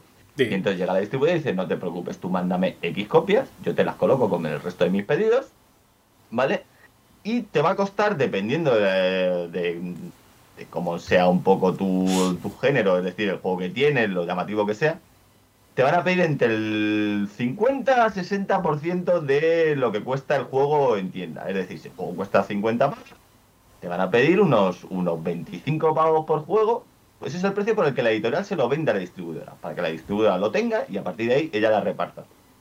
¿Vale? Sí, sí, así es. O sea, que tú un juego que te ha costado 25 pavos, ya, o sea, que te ha costado 15 pavos, te lo estás vendiendo a la distribuidora por, por 25. Y ese es tu beneficio más o menos. Ten en cuenta que ahí todavía no hemos metido marketing, no hemos metido otro montón, otras cosas que evidentemente si quieres promocionar el juego tienes que hacerlo. ¿Por qué la distribuidora es importante? Porque normalmente cuando llega la hora de que el juego llegue a la tienda, la tienda, aunque no lo creáis, no cogen y se están oyendo podcast todos los días y mirándose todos los catálogos del mundo, sino que hay tres, cuatro distribuidoras importantes a las que directamente miran los juegos que tienen catálogo, miran lo que quieran, intentan hacer un pedido conjunto. ¿Por qué esta locura del pedido conjunto, sabe cosas? Porque quizá los portes y todo eso les sale más barato. Entonces es bueno tener vuestro juego en una distribuidora porque va a ser más fácil que el juego lo pidan. Es decir, si yo solamente pregunto a la. si yo tengo que ir editorial por editorial pidiéndole juegos, me salen 7.000 envíos de las 7.000 editoriales o microeditoriales que hay por el, por el mundillo, 7.000 pedidos en los que tengo que pagar los portes de cada envío. Si yo contacto con una distribuidora, en el mismo palé me vienen juegos de 7 editoriales distintas y por el mismo precio de porte yo me traigo el palentero, que incluso a veces es más pequeño el porte de un palentero que el de 7 paquetes, bueno, es mucho más pequeño que el de 7 paquetes por semana. Pero esto algún día hay que traer algún... Algún distribuidor. Algún, a, un distribuidor estaría genial, pero a un tendero también. Para que, para que explique lo que son las tendencias suicidas, las ganas de quitarse de seguir viviendo, ese tipo de historias. Porque de verdad, lo de los tenderos que cuajo lo que aguantáis y lo mal que os tratamos. Pero bueno. Total, que aquí tenemos ese juego que se ha fabricado a 15 pavos. Que se ha puesto a la venta, que al precio final sabemos que van a ser 50 pavos. Que la distribuidora llega a los 25, 27 euros, dependiendo, porque claro, cuando la, distribuidora nos cuenta y si tú eres una editorial pequeña, tu juego no lo conoce ni Perry, y ni aun metiéndolo en un palé me va a costar muchísimo que se lo quede el tendero, pues en vez de cobrarte la mitad de tu PVP, pues voy a intentar asegurarme el tiro, así que te voy a cobrar un pelín más. Así que sepáis que las pequeñas aquí vengan mucho más, las editoriales pequeñas. Hmm. Total, que ese juego a 25, 25, 27 pavos llega al tendero. ¿Vale? Y al tendero no le cuesta 25, 27 pavos. Evidentemente ahí la editorial quiere, o sea, la distribuidora quiere sacar beneficio, le mete otro, pues entre, visto, entre el 25 y el 35 suele ser lo habitual. De beneficio de la distribuidora más o menos. Con lo cual, hace vuestros propios cálculos, el tendero paga esa cantidad y luego es el que mete el pico final hasta el PVP. ¿Vale? Que es el precio por el que vosotros lo compráis. ¿Qué pasa? Que dependiendo ese último margen que tiene el tendero, es con el que juega eh, las tiendas para hacer esos descuentos que hace a última hora, para que las tiendas online, al no tener que gastos, gastos eh, que vienen por tener un espacio físico que hay que mantener con su luz y con su mantenimiento físico, tal, pues es donde puede intentar meter un poco más de rebaje, más o menos. ¿Me he movido bien en los números, más o menos, a cosas? Sí. A grosso modo, ¿eh? Tenga en cuenta que esto ha sido una, cosa de 15 minutitos intentar explicar. Sí, sí, sí. Bueno, Eso es lo, pero estás escribiendo la hora, estás escribiendo la hora. No, no, no, no. Lo estoy escribiendo hace 40 años no perdamos nunca ese, Para mí es lo que sucede hoy. bueno, vale, te tira, ya lo argumentarás. Ya que yo una sesión tuya, joder, No, no, está, para adelante, para Es que de verdad, el caso. Total, un pequeño inciso porque se me ha vuelto a olvidar porque quién piensa en ellos. Si os acordáis, hemos vendido el juego por la mitad de lo que va a ser el PvP final a la distribuidora. Pues de ese precio del que se vende a distribuidora es de donde se coge el 6, 7, 8, 10%, la vez que más he visto, que se paga al autor, como royalty. ¿Vale? Ojo, 6% del precio de venta distribuidora. Amigos, amigos autores. si os hacen un 10% del precio de venta al público, Pues ya podéis dar palmas con las orejas. Bueno, pues, ten en cuenta que va a ser el doble de lo que de lo que realmente vais a pillar si lo vendierais al PvP. Pero claro, ¿qué pasa? Que entonces estéis metiéndose en un mercado, yo esto para mis colegas autores, os estéis metiendo en un mercado donde el precio eh, o, el, o, el, o lo que vais a recibir como, como recompensa o beneficio por el juego que os habéis currado depende mucho de, del formato en el que sale, porque evidentemente un juego que haga 10 Da al final, echar las cuentas, os va a reportar mucho menos beneficios o vais a tener que vender muchísimas más copias para que os dé el mismo beneficio que vender un juego a 50 pavos, 60, 80. Pero claro, ten en cuenta que si vendéis un juego a 80 pavos, vosotros ese 6, 8, 10% que pastéis no va a ser de los 80 pavos, va a ser más o menos de la mitad, de unos 40. Y luego ya entramos en temas. Si queréis un día, ya os traeré un día el tema de los autores, porque entraremos en cosas como no estás vendiendo el juego ni tu alma para toda la vida. Es una cosa que se llama eh, cesión de, derechos de distribución. ¿Vale? De distribución, no de. Se me da la palabra de, de que tú lo puedas imprimir. O sea, tú estás teniendo los derechos y eso tiene un límite de tiempo. El juego no es para siempre. Y si pasado ese tiempo la editorial no te vuelve a pagar, tú recuperas tus derechos sobre tu juego y puedes hacer con él lo que te dé la gana. Pero es otro día, ¿vale? Porque es que hay muchos temas. Hoy no vamos a entrar en todo eso. Entonces, como te he dejado ver antes, efectivamente, yo insisto, esto es como se hacían las cosas hace 40 años, ¿vale? ¿Cómo se hacen las cosas a día de hoy? Sabi Carrascosa, te preguntarás, ¿qué ha cambiado? No pongas esa cara que me lo, que me lo jodes el chiste. ¿Qué ha cambiado?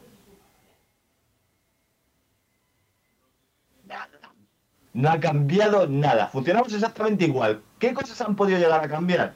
Evidentemente, en estos últimos 2-3 años, por lo que sea, los costes se han disparado.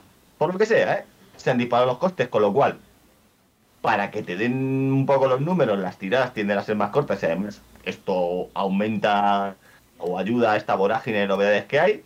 Tú, como sacas menos por cada juego, ¿vale? Puede que intentes recuperar antes, o como la tirada más corta, recuperes, entre comillas, antes la inversión de esa de ese juego anterior para meterlo en lo siguiente. Tú lo que tratas es todo el rato de crear una rueda en la que el juego anterior te pague el siguiente. Por lo menos el desembolso inicial. Y luego con los beneficios que te dé ese juego, directamente al siguiente juego. En algún momento, con la esperanza de que esa rueda de inversión-beneficio en algún momento se decante un poco más por el lado de los beneficios y tú empiezas a funcionar bien como, editorial y tengas beneficios suficientes como para decir, tengo un sueldo.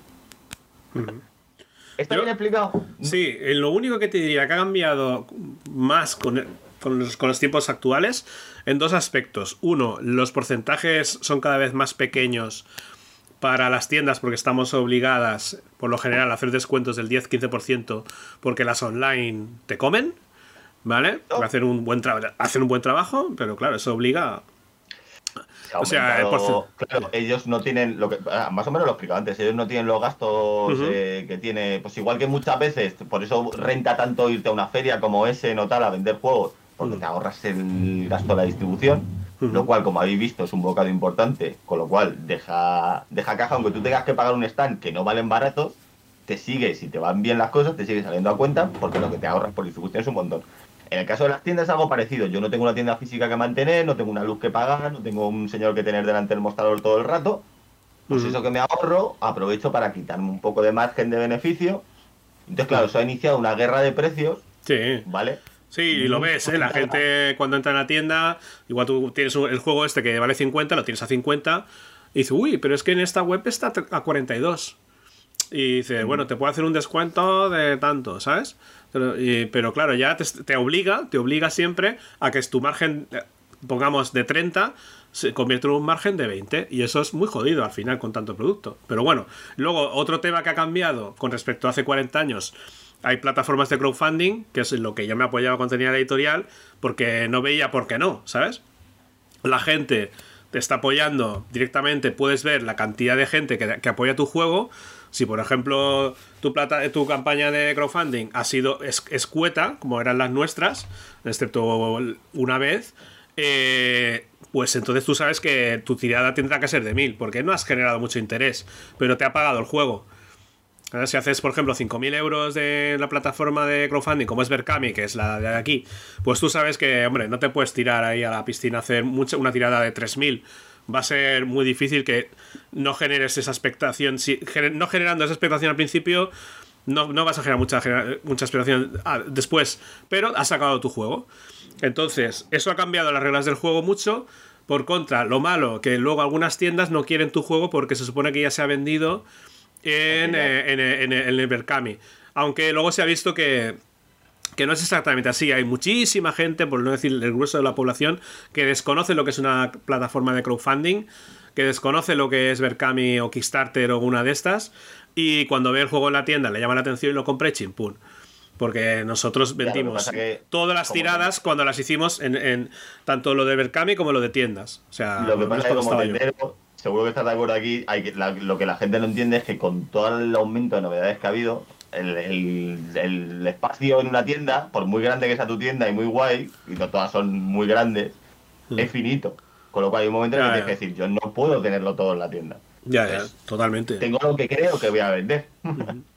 exacto, exacto. Una, gran venta en Kickstarter y creo que a lo mejor a mí me va a costar más tenerlo, porque las tiendas son muy parecidas a en, ese sentido son muy parecidas a, a un almacén, es como funciona editorial. Yo tengo un espacio para guardar juegos, lo que quiero es que el juego entre y todo lo rápido que pueda se tire. Una de las grandes diferencias entre hace 40 años y ahora es que tengo aquí el dato, porque luego si no he buscado, nos consta, ¿vale? No son fuentes oficiales, pero nos consta, porque hemos investigado, que por ejemplo, cosas como, no sé, pongamos por ejemplo un juego de rol, ¿te parece bien? Venga, dale. Cosas como hace, hace 40 años, eh, cosas como Dungeons and Dragons, la Casa Roja, tuvo una tirada inicial de 142.345.743 unidades. ¿Es correcto esto, David Carrascosa? A mí me parece que no. Cuenta. A mí me sale cuenta. Por gente en Twitter que dicen que empezaron con la, roja, con la matraca de... Este chiste no lo voy a abandonar nunca. No, pero sí que es cierto que se habla de, por ejemplo, si no recuerdo mal, eh, creo que el último dato que hay fueron 35.000 yo, antes yo creo que las tiradas eran mucho más grandes porque es lo que había. Y no me extrañaría que Falomir, por ejemplo, hiciera unas tiradas enormísimas y Mattel y porque era un poco lo que había en las grandes superficies. No olvidemos que más allá de, lo moralmente guay que te parezca lo que hacía pero Falomir era un gigante, bueno, y, ahora sí, que. era gente que tenía, que tenía sus juegos en los lineales de las principales. Eh, o sea, sí, sí, sí, sí. Más historia. Bueno, es que había allí Mattel, Hasbro, Falomir eh, Cefa, ¿sabes? Bueno, pues era lo que tú ibas, eh, tú, lo que cuando ibas al Prica es lo que había ahí en el lineal. Así que... Esto, esto es cómo se reparte el bacalao. Yo no voy a entrar aquí a valorar si está bien, si está mal, eso ya lo hago todos los días, en cada episodio voy soltando perlas por aquí por allá de qué está mejor y qué está peor. Si queréis, si os mola esto, aparte de que yo me comprometo a que si os mola y esto como ha sido soltarlo a capón y tal, si os interesa, pues me venís al Discord, me pedís, oye Gonzo, ¿te importaría ponerlo esto en bonitas diapositivas de PowerPoint o un formato que nos quede ahí para la posteridad? En Canva, en Canva. En Canva, me parece Yo me comprometo a ponerlo si hay gente que viene y me lo pide. Aparte, como quedan cosas por hablar dentro de cada sección de, de los actores de la industria, por decirlo así, poco a poco iré trayendo cosas más específicas para cada una de las partes. Pero yo creo que como retrato general yo creo que se ha quedado bastante claro que el señor que. No ha cambiado. O sea, el resumen es, chicos, no ha cambiado tanto. Seguimos funcionando igual. Ahora le falta, digamos, la valoración personal. ¿Por qué crees que, esto está así y si va a cambiar, no? Por lo que estoy entendiendo. Funcionamos igual que hace 40 años, básicamente, porque eh, somos los mismos que hace 40 años. O sea, básicamente. Básicamente, muchos de los casos. Es decir, las grandes que había en ese momento siguen existiendo todas. Vale, Japro ha comprado un par de ellas, Amodea ha comprado un par de ellas y se han fusionado, lo que tú quieras. Pero los actores son los mismos. Los juegos que hay en los grandes lineales son básicamente los mismos, aunque poco a poco van entrando algo. Catán ha abierto muchas veces, ¿eh? Catán, sí. Catán es del 95, loco.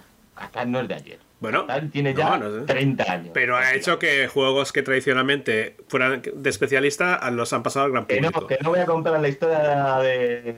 Bueno, a ver, estamos mal, pero vamos creciendo poco a poco, porque la llevo yendo. Yo en mi caso llevo 10 años en esto, 10 años. 10, 11 años llevo yendo. Bueno, vale, yo, yo, es tu sección. Yo te doy la razón, aunque creo que no la tienes, pero para adelante. Sí, sí, efectivamente hay muchas otras. Eh, no es raro aquí, por ejemplo, en España ver en grandes lineales, no voy a hacer publicidad, pero todo me entiende. Ver cosas de Devil, ver cosas en su momento de, de Sage, digo de Edge, perdón. El virus. Eh, ¿Vale? De, de, otras editoriales que van teniendo más tirón, como Maldito o Trangis, efectivamente. Bueno, anyway. Igual que, igual que nunca pensamos que íbamos a ver rol en, sitios como la Casa del Libro y ahí lo tienes. Vale, sí, evidentemente cosas van cambiando. Pero también hay otras cosas que cambian. Los problemas de que llevamos hablando mucho tiempo de esto, problemas de distribución, problemas de materias primas, irrupciones de, de, lo digital, pero que claro, nuestro producto físico, es decir, cosas como Kickstarter, que es algo que funciona en el Internet, eh, las tiendas ya pueden ser online directamente y no tener una tienda física a la que tú acudas. Pero todo esto ha cambiado pequeñas, pequeñas tensiones, es decir, ahora está un poco más inclinada para aquí, lo que hablamos antes. Antes se tiraban muchas más copias porque los juegos tenían una vida útil, entre comillas, mucho más larga, porque había menos competencia y podías tú hacer una tirada más grande para que te saliera muy, muy barata de precio y tener la igualdad que ya se iría consumiendo, porque no había tanto que te quitara. Ahora no. Ahora, si tú sacas un juego y en tres meses no lo ha petado, dentro de tres meses han salido detrás de ti 742 juegos. ¿Qué, vas a hacer ahora con, ese? ¿Te lo comes? Pues nada, solo te queda desestocarlo o inventarte un bonito palabra y sistema para, para el desestocaje que esté bien y a la gente le parezca molón y llamativo. No me mires así, tú sabes de lo que hablo, yo sé de lo que hablo. Vale. Continúa, continúa. ¿Dónde estaremos dentro de, ya no sé, 40 años, sino de 10, de 20? Pues muy probablemente seguiremos bastante igual, salvo que por algún lado eh, cruja un poco la cuerda, pero no tiene pinta de que vaya a crujir. Yo, sé que hay mucha gente que está esperando, lo digo porque hace poco incluso además tuve una, discusión con un colega sobre esto, sobre que explote la burbuja de Kickstarter, sobre que ya el, el, mercado no acepte tantas novedades.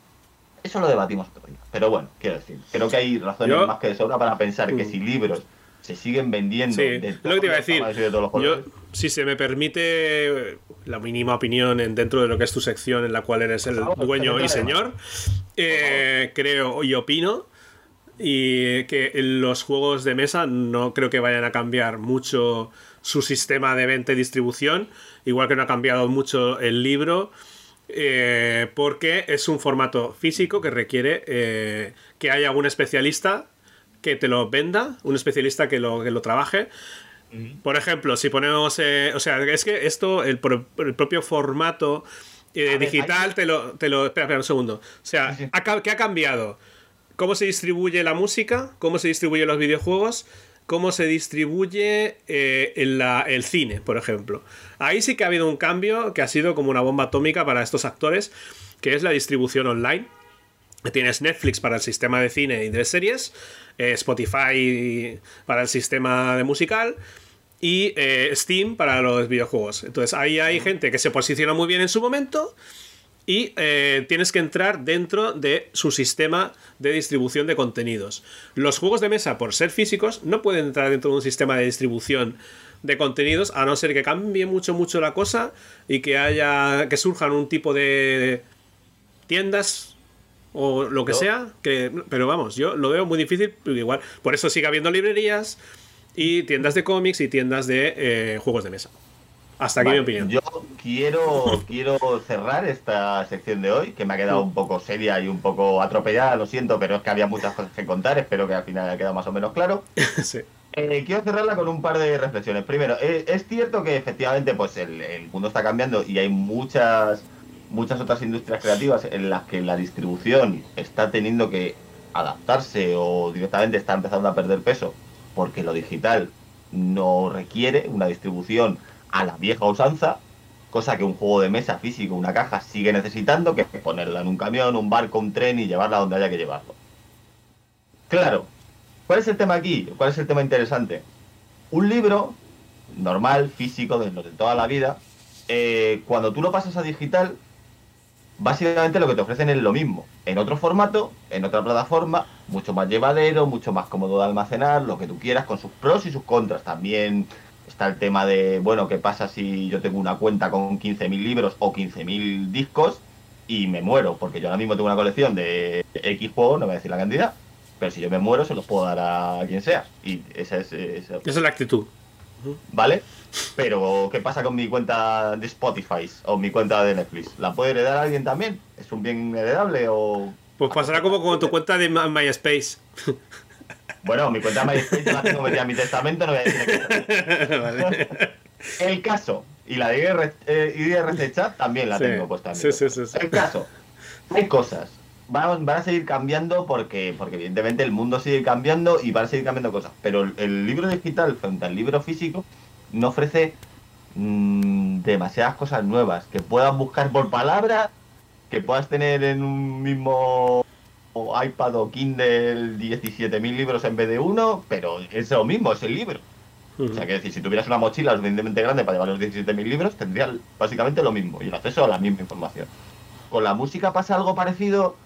Mmm, te pueden caber más CDs en un MP4 o un MP3, eh, pero es, es, la canción. Da lo mismo en un CD que en un casete, es lo mismo, es la canción.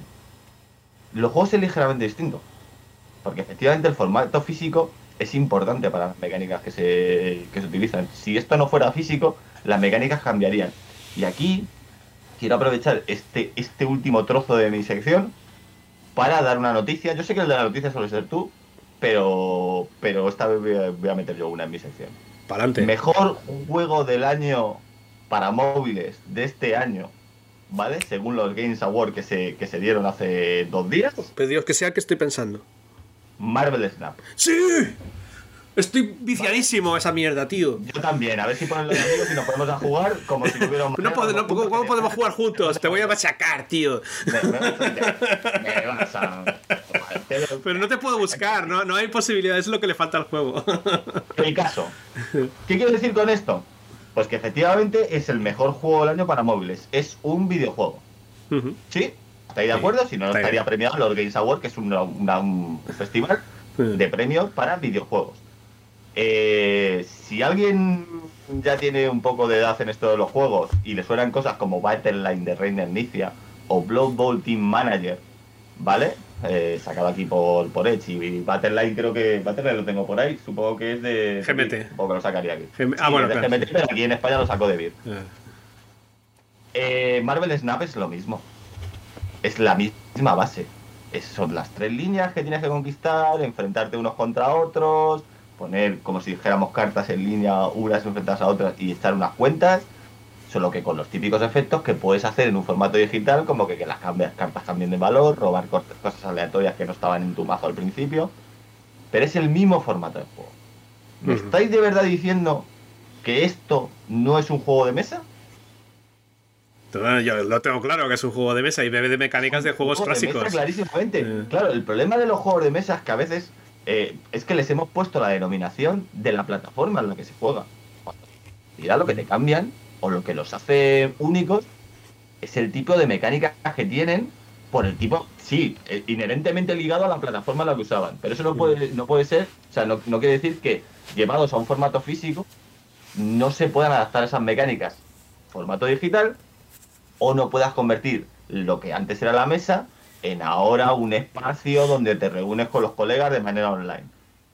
Entonces, bueno, por favor, queremos darle un poco de bombo a la parte digital de los juegos, que efectivamente cambiaría cosas, pero también mantendría cosas y haría que perduraran más allá de, de, de las grandes franquicias de los 80. y entender que esto es un juego de mesa igual. Eh, y que efectivamente regocijarnos en que el juego del año, uno de los juegos del año de los Games Awards, es un juego de mesa, pero para móviles. Y por favor, la gente que hace versiones de juegos de mesa para móviles, hablarlo un poquito más, que nos está ganando un señor que salió hace dos días a hacer un Battleline vitaminado. Yo no sé quién es el autor de Marvel Snap y tal, pero la aplicación está de puta madre. Second Dinners, eh, Second Dinner fue una escisión de gente de Blizzard cuando Blizzard empezó a hacer mm. pop, como los Chocapic. Porque, bueno, ya sabes, eh, harassment, eh, decir, abusos. Blizzard es un sitio maravilloso donde donde trabajar. Allí no había, no había nadie que dijera, si no eres tú, entonces ¿quién? No había, no había, no había nadie que dijera. importante, las cabezas del equipo 5, que es el equipo que lleva en Blizzard el, el, tema de Hearthstone, pues hace unos años se escinden y montan Second Dinner. Eh, los que seáis más o menos, estéis un poco enterados de la escena de, de o lo estuvierais en su momento, pues Ben Broad, que fue uno de los principales mentes detrás de Hearthstone, es el que lleva Marvel Snap. O sea, quiero decir, no nace de la nada. Pero Lo que pasa tú es ves que- Hearthstone y Mm. Hearthstone a mí me sigue pareciendo un juego. O sea, es un juego de cartas, sí, con su mierda random. Con sus Lo que no entiendo es cómo monetizan el juego de Marvel Snap, porque yo estoy jugando como si no hubiera un mañana, porque pienso, esto me lo van a quitar en cualquier momento, porque no me piden nada, ni hay publicidad, ni nada. Sé que se puedes pagar, pero no creo que mucha gente pague, no sé. Pero bueno, en fin, no sé. es Bueno, es que, y esto está bien recordarlo, no, no quería utilizar más tiempo de sección y no quería seguir. No, no, si me has dicho 10 minutos y llevamos ya más de media hora, pero bueno, as, as ¿Qué usual. Te pide una cosa muy importante y es que juegues. Hay cosas que te dan por jugar y hay cosas que te dan por pagar. Que en este caso no es cosas que te ayuden en el juego. O sea, No. Battle Pass y te regalan cosméticos y mierdas, pero que la gente, aunque no lo parezca, con ese tipo de cosas se mueve muchísima pasta.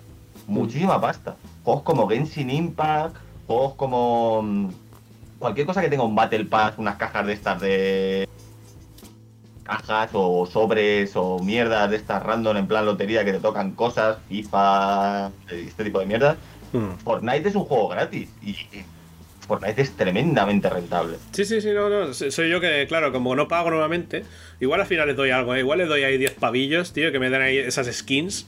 Y digo, mira, aquí mi aportación, porque estoy jugando bastante, o sea, por la noche y tal, pues estoy ahí. Un día, un día si quieres hablamos un poco de este tipo de juegos, de, Hmm. de Hearthstone, de Marvel, de Marvel Snap, de Magic Hmm. Arena, este tipo de, de intentos de llevar mecánicas muy propias de los juegos de mesa a lo digital.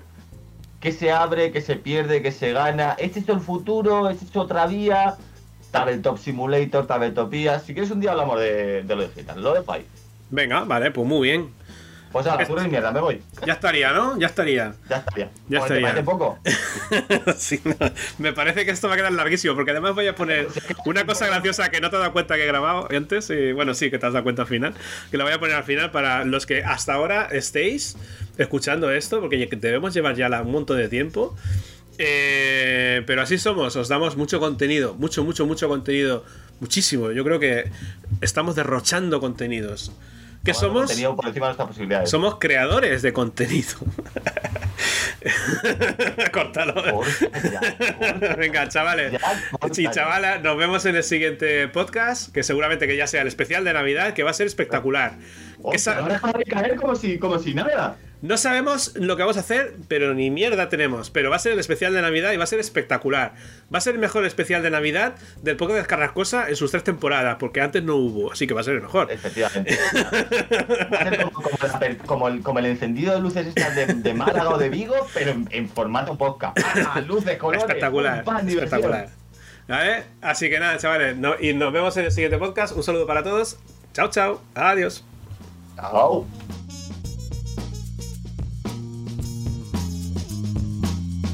La IA me genera la imagen que quiero y eso es igual que pedirse un ilustrador. No, tío, no es el mismo resultado. Hombre, claro que no. con una IA Es gratis. te presenta cuatro o cinco- te presenta- sí, pero te presenta cuatro o cinco opciones y tú dices, bueno, pues esta más o menos me vale y era más o menos lo que quería hacer. Pero no es exactamente lo que querías. No, no, porque yo, yo estoy probando a saco las IAs porque, eh, eh, bueno, lo estoy haciendo con el Stable Diffusion, el tutorial este que hizo el .csv, eh, luego le pongo, bueno, estoy ahí bastante a tope con eso y tú le pones, vale, quiero la imagen de tal, de tal, tal, y, y te hace algo que visualmente es atractivo, pero nunca, jamás te hace algo que tú creas que va a ir por aquí, porque la IA es tonta, la IA no sabe si tiene dos manos izquierdas, ¿sabes?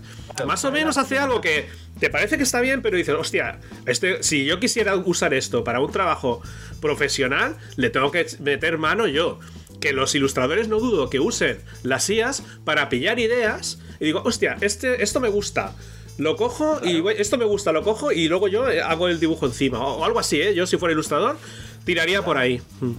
Claro, mira, no sé si. Bueno, da igual. El, el otro día estoy haciendo algo que quería hacer como una habitación, la típica habitación de Dungeon, Hmm. ¿vale? Pues como era la de HeroQuest. Y le dije a la IA, oye, sácame una habitación tipo HeroQuest, ta, ta, ta, basada en Diablo, ese tipo de rollo. Me sacó cuatro o cinco imágenes. Yo tengo el, el- la mierda esta que sacaron para Photoshop, que es un, un add-on de Photoshop, que directamente lo que haces es que puedes, por ejemplo, eh, directamente trabajar con la IA y luego seguir en Photoshop directamente. Ah, o sea, tú estás más a tope que yo. Vale, vale. Sí, sí, claro. Pero, o sea, quiero decir, pero claro, yo jamás cogeré una imagen de ella y diré, esta y con esta me quedo. Pero es súper No. útil para decir este tipo de cosas. Oye, preséntame cuatro o cinco opciones. Es decir, muy mira, de aquí me gusta la puerta, de aquí me gusta, lo monto así un poco y a partir de ahí trabajo yo. Puede ser que siga trabajando con la IA, es decir, oye, pues mira, ya que estoy, ya que casi lo tengo hecho y falta aquí un trocito, rellégame ese muro. Para mí, para mí se ha convertido en la antigua búsqueda de Google Images, ¿vale? De, a ver, imágenes de puertas, ¿sabes? Pues en vez de usar Google Images, que no puedes usar esas imágenes, pero sí que te puedes inspirar, pues usas la IA. Y puedes directamente usar algo parecido, pero nunca te va a dar un resultado óptimo. O sea, yo en todas las imágenes que tengo, en cuanto te acercas un poco el zoom, en ninguna dices, esto no lo, realmente no lo puedo usar, porque los ojos están mal, porque el paisaje es raro, porque esto es, eh, mm, es eh, eh, totalmente ilógico, pero sí que te da muy buenas ideas lo de la IA. O sea, yo creo que ha llegado para quedarse, pero no como una herramienta final, sino como una herramienta de ayuda al ilustrador y, al creador. Yo es que, claro, pero vamos a ver.